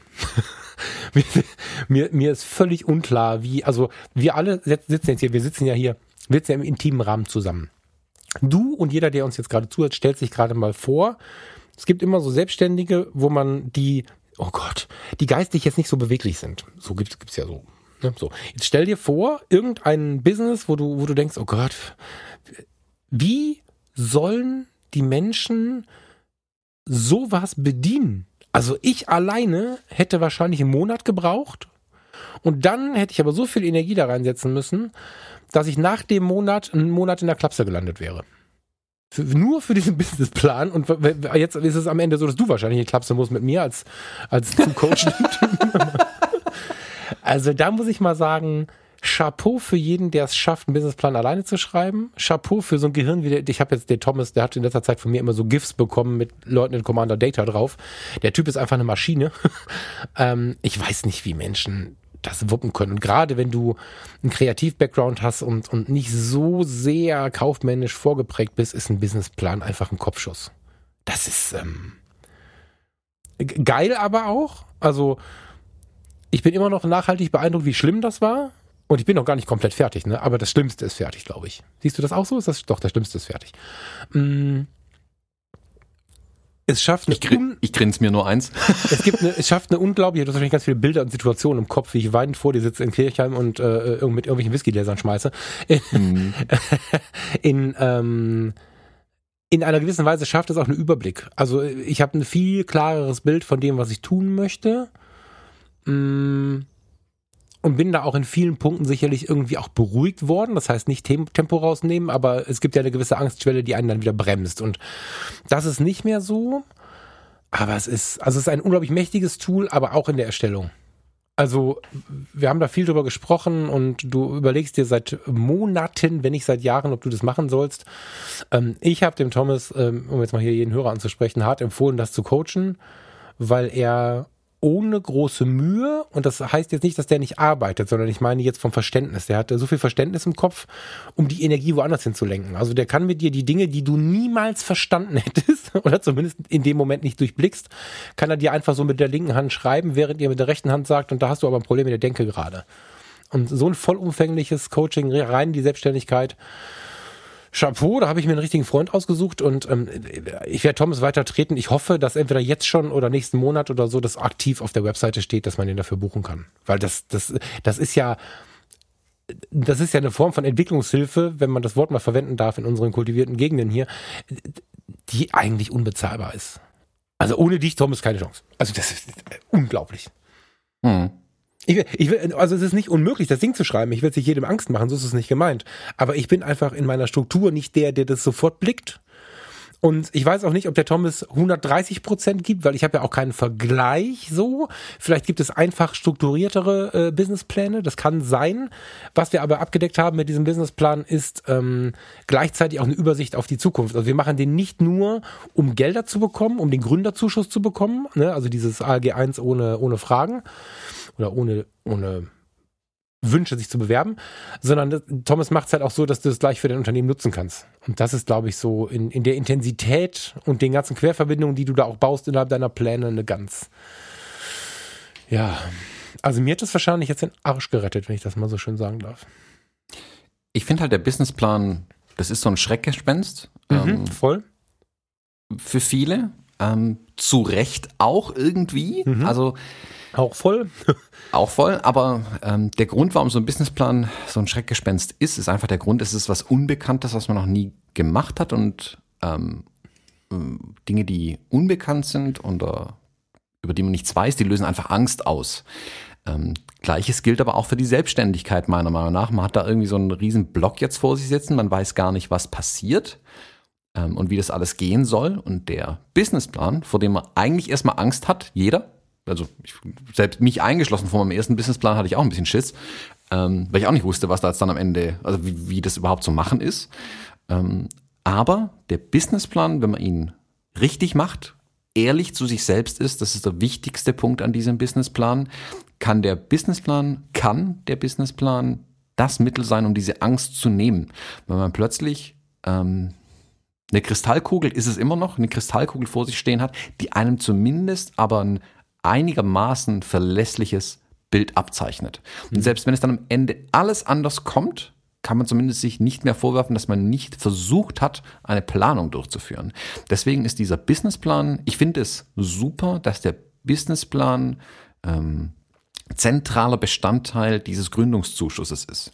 Also der Gründungszuschuss, um das nochmal kurz vielleicht mit ein paar Zusätzen zu, äh, zu umreißen, ist im Prinzip ein Angebot ähm, der, jetzt habe ich vorhin genannt, Anstalt für Arbeit, äh, des Arbeitsamts, wie heißen die, Agentur für Arbeit, ähm, Menschen, die in der Selbstständigkeit wollen, diese zu unterstützen, indem sie ihnen das ALG 1 auszahlen und die eigenen Einkünfte nicht davon abziehen quasi, sondern du bekommst das ALG 1 äh, vollumfänglich, so wie du es auch bekommen hättest, wenn du ähm, äh, arbeitssuchend geblieben wärst, aber mhm. du darfst auch nebenher Geld verdienen und kannst so in deine Gründung reinstarten. Mhm. On top gibt es nochmal einen kleinen Betrag, ähm, meines Wissens nach 300 Euro, der die ähm, jetzt selbst zu tragenden ähm, Kosten der Krankenversicherung abdecken soll. Mhm. Weil dann zahlt man jetzt ja selbst den Arbeitnehmer- und Arbeitgeberanteil, also man zahlt die komplette Krankenversicherung, das bringt manche schon um dann. Ähm, und das soll damit auch quasi abgesichert werden. Zentraler Bestandteil, dass dir dass die äh, Agentur für Arbeit das Geld gibt, ist aber ein Businessplan, den du eingereicht hast, der von einer sachkundigen Stelle wird sie, glaube ich, genannt, was auf die Handwerks- oder ähm, Handelskammer ist, die das Ding dann äh, abnicken, sagen, ja, das ist ein tragfähiger Businessplan, ähm, gebt dem Mann oder der Frau das Geld, die, da besteht eine Chance, dass die, dass die das wuppen. Mhm. Ähm, das heißt, man, man lässt diesen Businessplan, man schreibt den und der wird auch geprüft. Und es ist auch wichtig, dass eine externe Stelle, meiner Meinung nach, das prüft, die nicht irgendwie sagt, ah ja, komm, du schaffst das schon, das sieht schon ganz okay aus, der Businessplan, sondern die gucken sich das ähm, kalt und hart an, ob das, was da drin steht, tatsächlich richtig ist oder ähm, zumindest nachgedacht wurde. Und es muss, die IHK und HWK wird nicht von dir erwarten, dass nach einem halben Jahr exakt das passiert ist, was in diesem Businessplan steht. Da wissen die selbst das sind alles auch Unternehmer, die da drin stecken. Die wissen selbst genauso gut Bescheid, dass es sowieso anders kommt, als man plant. Mhm. Ähm, wichtig ist es aber eben, mit diesem Businessplan sich alles mal hinzulegen, und das haben wir ja in, über mehrere Tage hinweg gemacht, mhm. sich alles hinzulegen und offen zu legen und auch mit dem Licht auf die Sachen zu leuchten, wo man vielleicht bisher nicht hingucken wollte. Ähm, und zu sagen, okay, jetzt habe ich hier eine Baseline, jetzt weiß ich tatsächlich mal, was ist ähm, das ist nicht wichtig für einen Plan, sonst ist der direkt scheiße, wenn ich nicht weiß, was ist und von dort aus plane. Jetzt weiß ich, was ist und jetzt kann ich planen, was soll werden. Äh, und dann geht man da rein und man überlegt sich, tausend kleine Fragen werden dann einem plötzlich bewusst, während man diesen Businessplan stellt. Und das ist genau der Punkt, den die äh, IHK, HWK eigentlich haben will von so einem Businessplan. Oder wenn ihr Investoren sucht, wenn ihr was Größeres macht, auch der Investor will so einen Businessplan sehen. Das ist einfach ein Mittel, um sicherzustellen, dass der Unternehmer oder die Unternehmerin sich diese Fragen alle mal gestellt hat und nach Möglichkeit versucht hat auch zu beantworten. Ähm, mhm. Nicht, dass dann hinterher irgendwann heißt, wie, ich muss Steuern zahlen? Ähm, das hatte ich so nicht erwartet. Und im Businessplan rechnet man eben diese Steuern mit ein. Man wird sich, man geht eine Beratung mit einem Steuerberater oder einer Steuerberaterin, die einem dann sagt, ja, irgendwann kommt eine Einkommensteuer. Und übrigens, du bist jetzt auch erstmal voll umsatzsteuerpflichtig. Und dann merkt man, oh, Liquidität ist ein Problem. Was ist eigentlich Liquidität? Mhm. Ähm, und es ist völlig klar, dass man mit den ganzen Begrifflichkeiten allein schon, die da drin stecken, manchmal überfordert ist. Vor allem, wenn man nicht aus so einem kaufmännischen Bereich bisher kommt. Ähm, ich glaube aber, dass es das beste Instrument ist, auch wenn es, wie gesagt, auch bei dir erstmal äh, den kalten Angstschweiß ausgelöst hat. Ich glaube, dass es das beste Instrument ist, sowas zu machen, um auch die Entscheidung vielleicht zu treffen, nee, mache ich nicht. Das ist eine völlig legitime Entscheidung, einen Businessplan zu machen und dann zu sagen, nee, das ist ja kompletter Quatsch. So war mein erster Businessplan zum Beispiel. Meinen ersten Businessplan habe ich für mein Foodtruck Imperium damals geschrieben. Ähm, und am Ende kam unterm Doppelstrich raus, dass ich arbeiten muss wie ein Bekloppter, nicht reich werde ähm, und das auf viele Jahre. Dann habe ich mir gedacht, hm, finde ich nicht so cool, lass ich vielleicht lieber. Aber ich muss da nicht aus einem Bauchgefühl raus entscheiden. Das ist auch wichtig. Man muss auf seinen Bauch oder auf sein Herz auch hören, keine Frage. Aber ich habe auch gern diese Zahlen einfach. Das habe ich dir, glaube ich, die letzten zwei Wochen circa tausendmal gesagt. Die Zahlen, wenn sie denn richtig eingegeben wurden, lügen am Ende nicht. Und wenn da irgendwo ein Minus steht, steht da ein Minus. Oder wenn da halt bei der Arbeitszeit steht 80 äh, Stunden die Woche, dann steht da 80 Stunden. Anders kommst du dann unten nicht auf den Plus. Und dann weiß man aber, okay, ist es das, was ich wirklich möchte? Jetzt habe ich es hier in einer, in einer Sachlage. Ähm, möchte ich das tatsächlich? Und nicht sagen, oh, das wird bestimmt voll cool. Mit meinem, mit meinem Foodtruck fahre ich dann durch die Welt und dann verkaufe ich da Sachen raus und mein Leben wird voll schön. Und dann steht da halt, nee, du wirst arbeiten wie ein Bekloppter und verdienst eh keine Kohle damit. Ähm, und dann lässt man es halt auch einfach. Und das ist auch okay. Aber der Businessplan ist da ein schönes Mittel, um das zu tun. Also um diese Entscheidung einfach zu treffen. Ja, auch, auch so Dinge abzuklopfen. Ne? Also ich, ich finde zum Beispiel, dass einer der behämmertsten Begründungen, Entschuldigungen und auch ja, wie soll man es denn benennen? Es gibt diesen Satz, ja, du weißt doch selbst und ständig. So als die auf die Antwort, wie geht's dir denn? So die Leute, die dann, die dann das Hemd vergessen haben, noch zu waschen und dann aber die äh, Hemdreihe schräg geknöpft haben, um dann irgendwo zu lehnen mit dem Kaffee und zu sagen, so. Ähm, das kannst du im Businessplan halt auch schön planen, ob das so sein muss. Bei manchen kommt das aus der Unternehmensstruktur, also aus der Quatsch, aus der, aus der Persönlichkeitsstruktur aus. Ich habe einen Tierarzt an der Hand, der kann locker einen halben Tag machen und den Rest die Praxis zumachen. Er macht dann noch irgendwie zwei Stunden ähm, Theorie, Abrechnung, Kram, vielleicht drei Stunden. Dann hätte der einen sechs, sieben Stunden Tag und ein schönes Leben. Nein, was man so macht, er macht 14 Stunden am Tag. Das kann sich jeder selber aussuchen, so denn der Businessplan passt. Wenn ich jetzt aber im Businessplan schon merke, ich muss jeden Tag 10 Stunden arbeiten, um ansatzweise klarzukommen, dann kann das meiner Meinung nach gar nicht funktionieren. Und das, das ist halt das Schöne an so einem Businessplan tatsächlich, auch wenn ich immer noch ein bisschen vernarbt bin, das war echt krank. Aber ähm, diese Dinge daraus zu spüren, ist es möglich. Dann kannst du für dich noch, noch, noch ab, äh, abgrenzen, ist es möglich, das wird knackig, das wird schlimm, das wird gut. Also du kannst da einfach auch mit deiner Persönlichkeitsstruktur abklären, ob dieses Business für dich vermutlich tragbar ist oder nicht. Und das ist eine ziemlich emotionale Anwendung auf ein ziemlich unemotionales Tool. Das ist ähm, ziemlich gut, weil genau das ist der Fehler, den viele machen, die so ein bisschen gestrickt sind wie ich. Die stellen sich hin und sagen, ja, ich bin halt äh, nicht so der Typ, das jetzt hinterher zu rechnen. Ähm, ich, bei mir kommt es eh immer anders. War gestern eine Begründung, als ich mich mit dem Kollegen darüber unterhalten habe, dass er keinen Businessplan geschrieben hat. Habe ich gefragt, warum? Ja, weil Pläne funktionieren bei mir eh nicht. Ja, Machen, machen, machen. Das ist wirklich wertvoll. Ich kann aber jeden verstehen, der es alleine nicht schnallt. Also ruft einen Thomas an. da, also übrigens auch ernst gemeint. Das ist jetzt kein Witz, und, äh, sondern der, der, der bietet das an. Ähm, ich weiß noch nicht, wie schnell ich ihn dazu bekomme, dass er das irgendwo draufschreibt.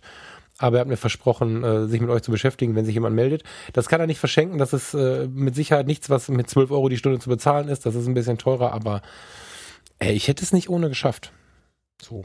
Ja, weiß ich nicht. Nicht geschafft, weiß ich nicht. Aber äh, achtfache Zeit, sicherlich die Hälfte an Wert am Ende und so irgendwie. Na, das Problem ist ja, es ist ja verschwendete Energie, ähm, diesen Businessplan zu machen und dann immer, wenn er geprüft wird, erst festzustellen, was man vielleicht alles vergessen hat. Also das Schöne ist ja, dass man hier Vorprüfungen vornehmen kann. Und das waren ja ganz viele Punkte, wo du da gesessen bist, während wir das Ding ausgefüllt haben. So nach dem Motto, oh guck mal, da kommt raus, ich muss nur zwei Tage im Monat arbeiten und kann glücklich davon, davon leben. Ja, wir haben aber auch noch nicht komplett ausgefüllt. Guck mal, hier sind noch ja, Punkte genau. X, Y und Z. Ähm, äh, der Thomas übertreibt übrigens gerade, falls jemand diesem Wahnsinn glaubt, das wäre mein Traum, aber ja. Aber es kommen halt so Punkte, wo man sich denkt, oh cool, ich habe alles da drin und jetzt das sieht ja ganz solide aus und dann muss man einfach von der Erfahrung von anderen schöpfen, die das schon mal gemacht haben und den Input auch, auch da reinnehmen, tatsächlich in diesen Businessplan. Und der wird dadurch nur besser, tatsächlich. Also, mhm. du hast ein paar Mal gesagt, ja, aber muss ich denn das jetzt am Anfang und hin und her und so? Da geht es dann aber auch zum Teil um einfach um, ums um Bewusstsein schaffen, dass diese Dinge kommen und wir schreiben sie zumindest nach sechs Monaten rein. Nicht im ersten Monat, aber nach sechs Monaten schreiben wir das rein. Und dann füllt sich der Plan mehr und mehr mit Leben und auch mit ähm, Informationen, die solide sind und irgendwie fundiert sind in Erfahrung von anderen vielleicht einfach. Also ich habe zum Beispiel ähm, einen von meinen Businessplänen durch die Wirtschaftssenioren mal prüfen lassen und ähm, da kam auch raus, okay, da ist, also deren äh, Ergebnis war im Prinzip super, machen, feuerfrei, wird schon irgendwie werden. Also ob das nachher stimmt, keine Ahnung, wissen die ja auch nicht. Im Detail, die kennen sich ja auch nicht mit deinem Business vielleicht unbedingt immer aus, aber die wissen, was ist ein Businessplan, welche Überlegungen, Überlegungen müssen in so einen Businessplan einfließen, ähm, damit am Ende was dabei rauskommt. Das ist eben super, wenn dir da jemand Feedback geben kann, weil das Ding ich sag mal, im, im leeren Raum zu schreiben und dann einfach irgendwo hinzuschicken, wo es dann drauf ankommt. Also wenn die IHK dann Hop oder Top sagt, ähm, dann war es das auch. Punkt. Da gibt es dann auch keine zweite Chance, meines Wissens nach zumindest nicht. Ähm, die doch, Kollegen doch, du, vom, kannst, du, kannst, du kannst natürlich Einspruch erheben und so. Doch, doch. Ja, also genau, kommt drauf an, warum er abgelehnt wurde vielleicht auch. Aber ähm, Man kann die immer Kollegen von reden, das geht schon, aber ja. ja die Kollegen vom Learn and Give Podcast, ähm, Mike und Jörg, hatten sich kürzlich auch mal eine Episode darüber unterhalten, ähm, weil sie auch diesen Businessplan abgegeben haben und was sie nicht auf dem Radar hatten zum Beispiel, ist, dass deine Selbstständigkeit oder deine Teilselbstständigkeit oder deine Firmengründung nicht zu lange zurückliegen darf. Also du hast irgendwann auch keinen Anspruch mehr auf diese, diesen Gründungszuschuss, wenn du quasi schon zu lang dein Business besteht. Ähm, und dann kannst du natürlich noch so gut einen Businessplan ausfüllen, du hast ein anderes Kriterium einfach nicht beachtet. Es gibt aber auch noch andere ähm, Förderungsmöglichkeiten, da kommen wir dann mhm, zu Kredite und so, die dann einfach deutlich länger brauchen, um sich nach hinten raus zu ähm, amortisieren. So, ne? Es gibt schon noch eine ganze Menge Tools, die einen dabei unterstützen, das ist schon richtig. Und was ich auch sagen muss, ähm, es gibt gar keinen Grund, also äh, in meinem Erleben gibt es gar keinen Grund, wenn man ein bisschen Polster hat. Jetzt bin ich jemand, der das Leben gerne lebt und ich kann es schwer ertragen, wenn da zehn, oder konnte es bis jetzt schwer ertragen, wenn irgendwo fünf oder zehntausend Euro oder so liegen. Die habe ich dann gleich verreist. Also so, ne, verreist. Also ich, ne, die sind dann irgendwie in Erlebnisse geflossen und so. Das heißt, ich gehe da jetzt tatsächlich, weil auch noch nicht geplant, ohne ein Polster ran. Wenn du zuhörst und das überlegst, dann hast da 10.000 Euro irgendwo liegen. Und wenn's, und wenn's eine Altersvorsorge ist, mit der Entspannung würde ich mir jetzt überhaupt keinen Druck mehr machen.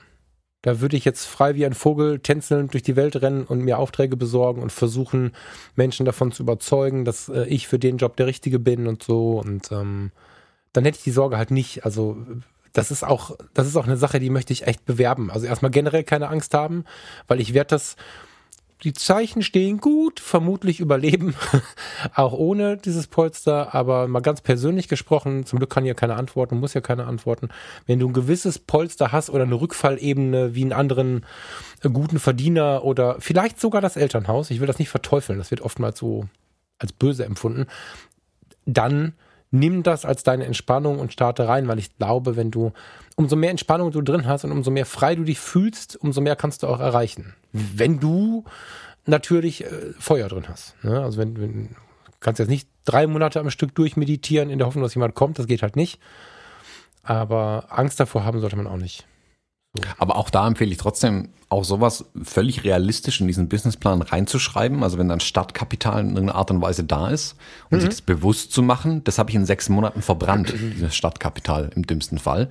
Das muss einem schon klar sein. Also das ist, ja, du hast schon recht, es ist, es macht die, die Sache ein bisschen bequemer, ähm, aber Pass auf, ich meine Meinung wäre halt gegenüber meinem Polster will ich einen Businessplan schreiben und meinem, meinem Polster, das ich mir angesammelt habe, zeigen, guck mal, ich habe den, den Plan vor. Nicht, dass ich einem Geld, das ich selbst verdient habe, gegenüber Rechenschaft schuldig wäre, aber wenn ich dann einfach nur verbrannt habe in der Dummheit, weil ich Dinge nicht beachtet habe, dann Nein, nein, nein, kann mir auch keiner helfen. Deswegen Nein, nein, auch Thomas, da. um, um, nein, nein, zu, 100 das, das war keine Relativierung. Zu 100% Businessplan, Businessplan machen. Ähm, und das ist ja das Schöne, dass du da, du bist da eine Spur härter als ich und das kann ich, das kann ich gut annehmen in dem, in dem Fall. Nur wenn ich mir jetzt ähm, vorstelle, diesen Businessplan genau so geschrieben zu haben, wie er jetzt steht, inklusive Gründerzuschuss, in der Hoffnung, dass er heute übrigens, heute wird das angestoßen, hm, wünsche mir Glück, ähm, in der Hoffnung, dass das funktioniert. Wenn dann 10.000 Euro irgendwo liegen oder ich weiß, meine Eltern könnten mir helfen, dann ist die Existenzangst, die die meisten Leute davon wegbringt, das zu tun, nicht mehr da. Das heißt, dann trauen sich viel mehr Leute in den Schritt, weil der, der größte Schritt, warum man es nicht möchte, ist, um Gottes Willen, was ist denn, wenn ich damit nichts verdiene? Das ist die größte Angst. Was ist, wenn ich nicht klarkomme? Und ähm, es ging mir nur darum, dass man sich wirklich umschaut und seine Polster auch wahrnimmt. Ich kenne nicht wenige Leute, die eine Rückfallebene haben, die so unglaublich mächtig ist und die nicht sehen, weil sie wissen oder denken, sie müssen alles alleine schaffen. Aber ich will ja gar nicht, dass sie das Geld nehmen. Sie sollen sich nur bewusst machen, dass das Schlimmste, was passiert, passieren kann, ist dann halt darauf zurückzugreifen. Und ähm, damit wirst du, also so, eine, so ein Mensch, der strukturiert ist wie ich, wird damit freier und viel beweglicher. Mhm. Weißt du? Also eine Mischung aus der Vorsicht, die du implementierst, die du auch in deinem Businessplan mitbringst. Wir schreiben ja nicht nur zusammen den Businessplan, sondern du bringst da die ganzen anderen Fallstricke von rechts und links mit rein. Und der Situation, okay, ich kann mich zurücklehnen. Ne? Also nicht im Sinne von nicht arbeiten, aber im Sinne von keine Angst haben. Das ist. Ähm ich wollte einfach mal kurz schütteln, weil ich so viele Menschen treffe immer wieder, die vor allen möglichen Dingen Angst haben und dabei nicht wahrnehmen, dass sie eigentlich sich die Sorge nicht machen müssen. Mhm. So. Ja, ja, doch, kann man so stehen lassen. Also, mh, ich glaube halt, dass der, der Businessplan eben auch ein adäquates Mittel ist, tatsächlich diese Angst zu nehmen. Auch wenn er erstmal Angst macht. Ich glaube, das, das kann ich ähm, so auch sagen. Äh, Der hat auch mir mal Angst gemacht, so ein Businessplan, weil es das Unbekannte ist, das man noch nie gemacht hat. Wenn man aber den Berg erklommen hat, dieses Bergchen, Bergle, ähm, Businessplan, ähm, dann sieht der nächste Berg schon nicht mehr ganz so hoch aus. Mm, Ich glaube, das ist wichtig, deswegen auch den zu machen. Also das ist schwierig und schlimm und alles und da kannst du ein Lied davon singen jetzt nach den, nach den zwei Wochen.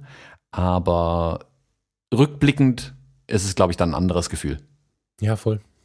Zu 100 Prozent. Ja, also das, das mal so, um, um, um den mit reinzunehmen, der vielleicht Bock auf sowas hat. Ähm, auf der anderen Seite würde ich eigentlich noch mal gern in das Jahr gehen, also weg vom Falk. Hin zum Thomas sind wir schon gegangen, indem ich jetzt achtmal gesagt habe, dass du mehr coachen musst in dem Bereich. Also so. Und ähm, jetzt haben wir aber die Situation, die erwartet ja auch jeden, der, der sich sowas traut. Plötzlich hast du nicht 9 to 5 und äh, mal gucken, wann ich Zeit habe. Abends, wenn wir uns treffen wollen, hm, unter der Woche geht, aber am Wochenende ist besser, weil ich bin ja müde immer und so weiter. Das fällt halt alles weg. Total krass, das wird alles anders irgendwie. Und plötzlich kann ich unter der Woche arbeiten und frei haben. Also diese Freiheit dabei, äh, sich, sich die Tage auszusuchen und zu planen, ist ebenfalls unglaublich. Also wenn ich mir jetzt vorstelle, wie geht das nächste Jahr? Dann gibt's da, lass mich überlegen, zwei noch Geheimprojekte, wobei nächste Woche wird eins davon gelüftet. Mein Gott, wir reden hier immer, das ist schlimm, ne? Ähm, wir starten Dinge zusammen. So, wir haben, wir haben richtig viel geilen Shit mit den Fotologen. Ich selbst habe eine ganze Menge Pläne, wie sich das so äh, ausgestalten lässt und ich bin super gespannt, ähm, ja, wohin das führt. Also meine Angst ist gar nicht so laut, sondern wenn ich sehe, was wir mit den Fotologen und mit dem Gate 7 Podcast, also mit dem Kai Beermann zusammen alles so vorhaben und wenn ich so meine Speisekarte der Angebote sehe, also das, was ich den Menschen anbiete, dann, dann muss das Jahr irgendwie geil werden. Das darf und kann nicht anders sein. So.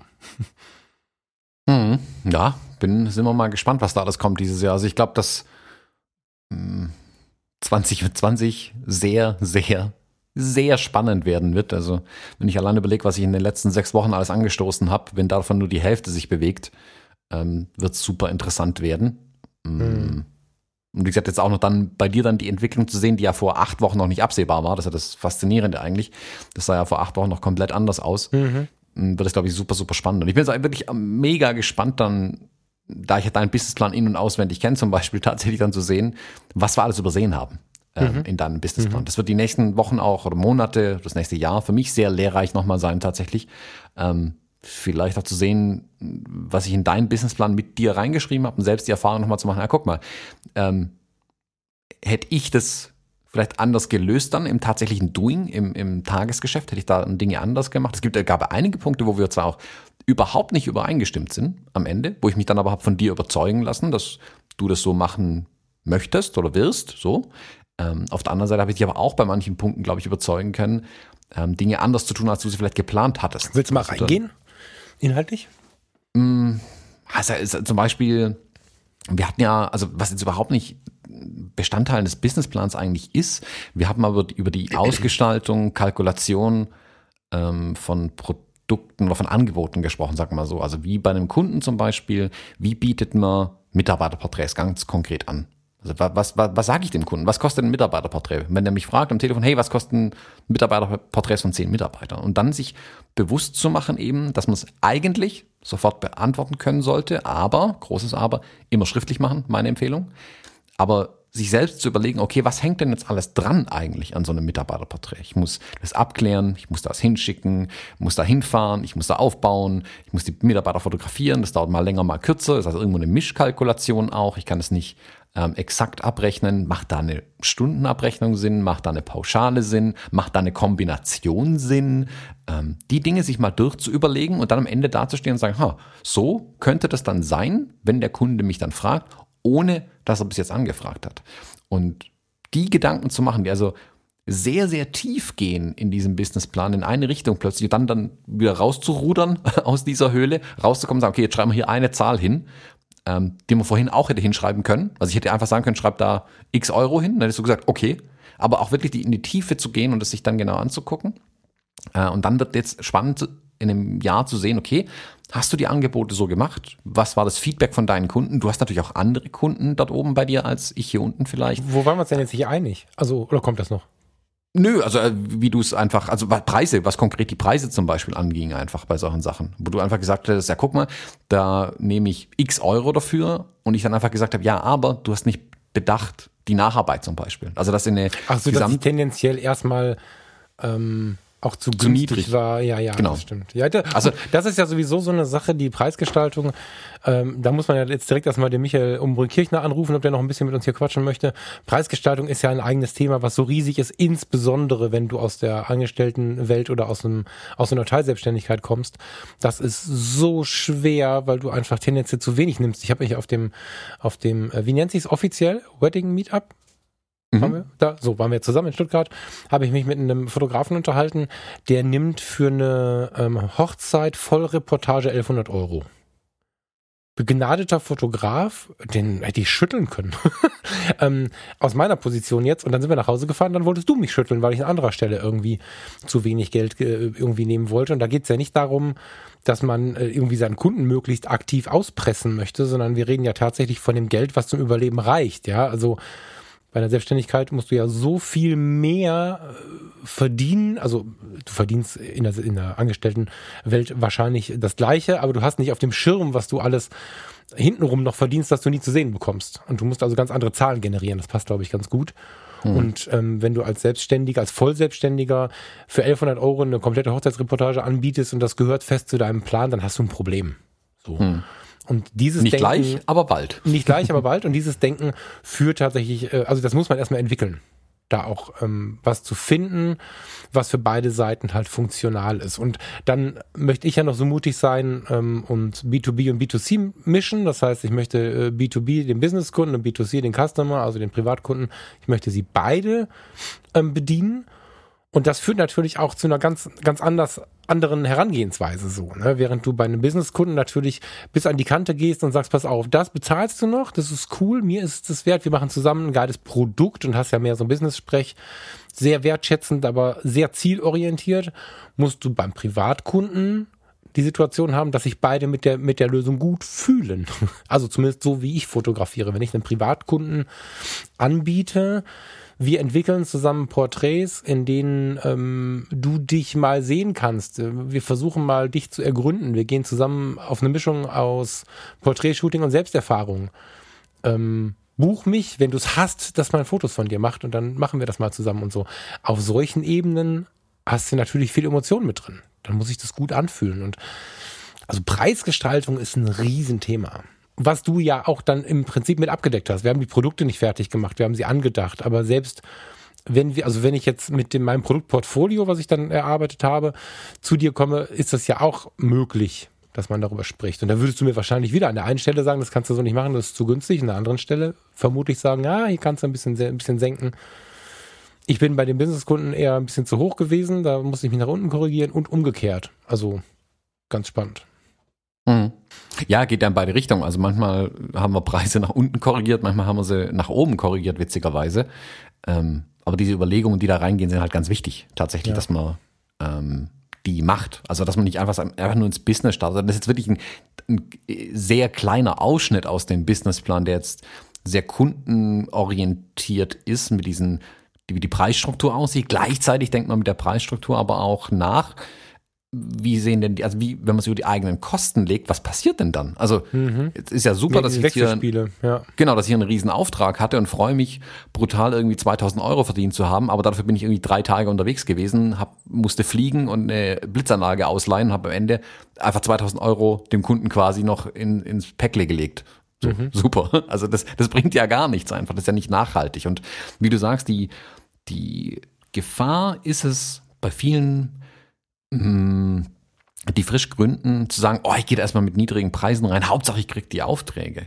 Die Denke ist verständlich, ich weiß, woher die kommt, ich habe auch so gedacht, aber wenn ihr in der Zeit einen Kunden schafft, der viel und lange bei euch ähm, bestellt, habt ihr die, die Chance vertan, bei dem vernünftige Preise aufzurufen. Weil den Preis nachträglich anzuziehen, so nach dem Motto, ja, ja, am Anfang habe ich die Aufträge gebraucht, jetzt muss ich das richtige Geld verlangen, ist dem Kunden irgendwie auch egal. Am Ende ist er auch ähm, Kaufmann oder muss halt wirtschaftlich denken, ganz einfach. Und ähm, da schneidet man sich schnell ins eigene Fleisch. Also es macht mehr Sinn, zum Beispiel die Preise von vornherein realistisch ähm, zu kalkulieren und dem Kunden eher zu sagen, hey, ich gewähre dir für diesen Erstauftrag einen Neukundenrabatt und den auch so auszuweisen. Also nicht mit einem niedrigen Preis irgendwie reinschießen, hoffentlich ähm, erschlage ich die Konkurrenz gleich da damit, sondern von vornherein mit dem Kunden mit offenen Karten auch spielen und psychologisch anders an die Sache ranzugehen, weil dann kann ich mir auch einen Kunden schaffen, der mich noch in zwei Jahren mit Aufträgen versorgt, aber dann auch die Preise bezahlt, die ich in zwei Jahren dann auch ähm, brauche, einfach um zu überleben oder um was zu verdienen und gut davon zu leben. Genau, und da hast du mir, da hast du mich an der Stelle bekommen, ne? weil von meiner Struktur her würde ich gerne alles verschenken, dann kann ich das aber auch morgen wieder sein lassen. so, weißt du, also ich bin ja jetzt nicht der beste Geschäftsmann, das muss man einfach mal sagen, das ist schon immer so und das muss sich jetzt ein bisschen ändern, was, was, was so eine, da Härte ist das falsche Wort, ähm, gib mir mal ein anderes Wort, ich muss da einfach ein bisschen konsequenter sein und für das, was man gibt, auch was einfordern. Bis jetzt ist ja so, ich gebe was, ich gebe auch ziemlich viel und hoffe, dass was zurückkommt. Jetzt muss ich es in manchen Bereichen halt bestellen oder als Rechnung schreiben. So. Was aber, womit du mich bekommen hast, ist die Aussicht auf eine längere Zusammenarbeit, weil es kann ja sein, dass ich einen schnellen Auftrag, der schnell ausgeschrieben wurde und schnell bearbeitet werden muss und billig sein muss, dann bekomme.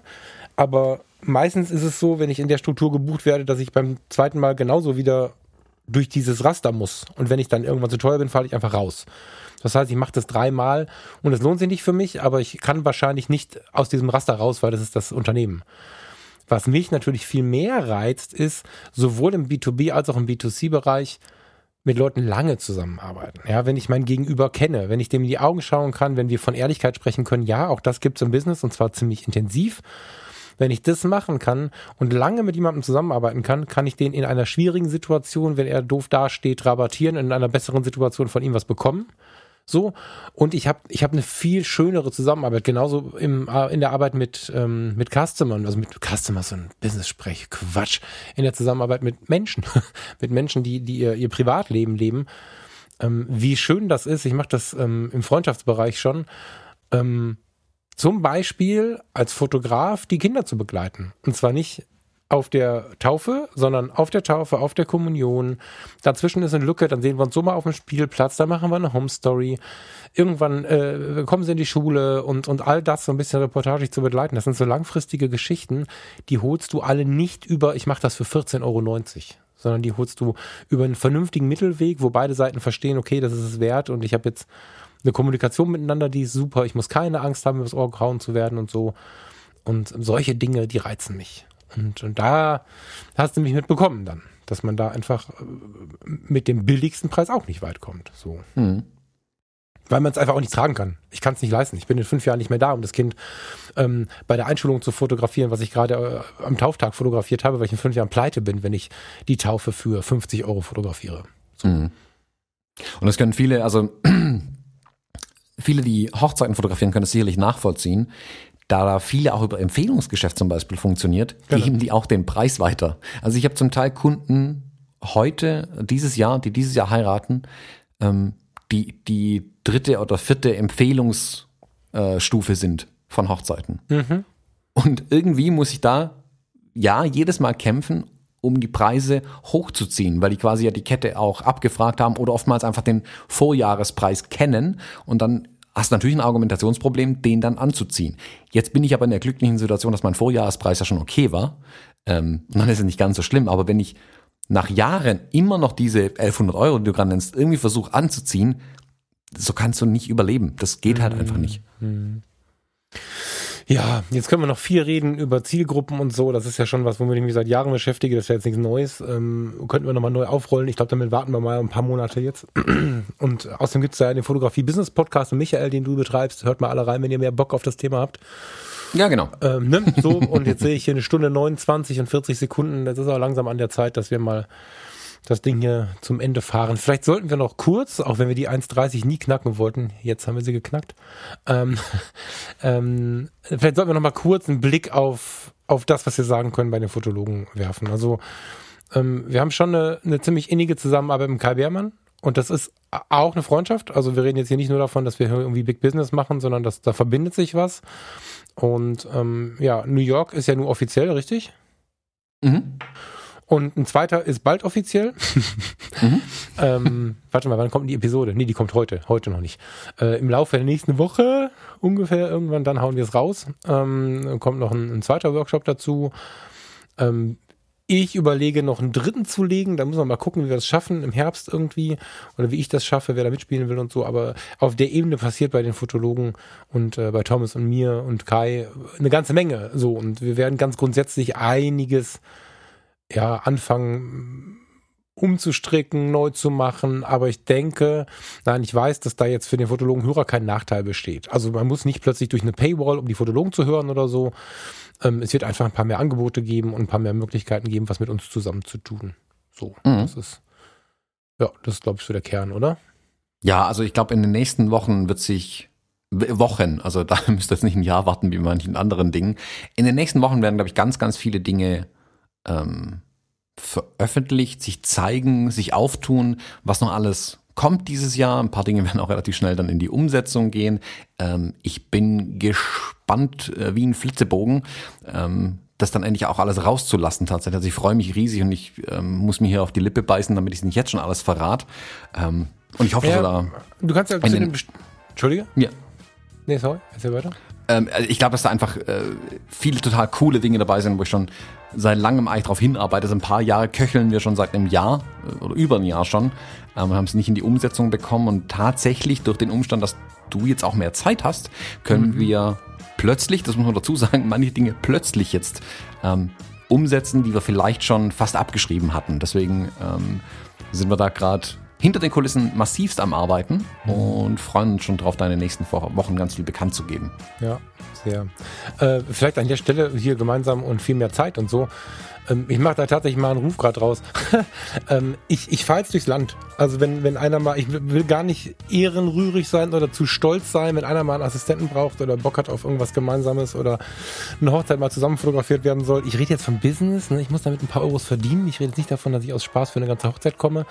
Aber wenn es da irgendwas gibt, wo ich unterstützen kann in so einem Zusammenarbeitsding, dann immer raus damit wenn jemand Fotos braucht für was auch immer. Das ist halt ziemlich magisch zu sagen, ich habe da jetzt Zeit für. Das kann ich noch nicht so richtig verstehen, dass sowas gibt, aber offensichtlich ist das jetzt so. ja. Ja, in diesem Sinne ähm, warten wir auf die Buchung, die jetzt direkt reinhageln nach diesem Podcast. Und Falk, ich würde sagen, wir hören nächste Woche voneinander. Dann gibt es vielleicht schon die ein oder andere Neuigkeit. Und sag in diesem Sinne Danke und bis zum nächsten Mal. Tschüss. Bis bald. Ciao, ciao.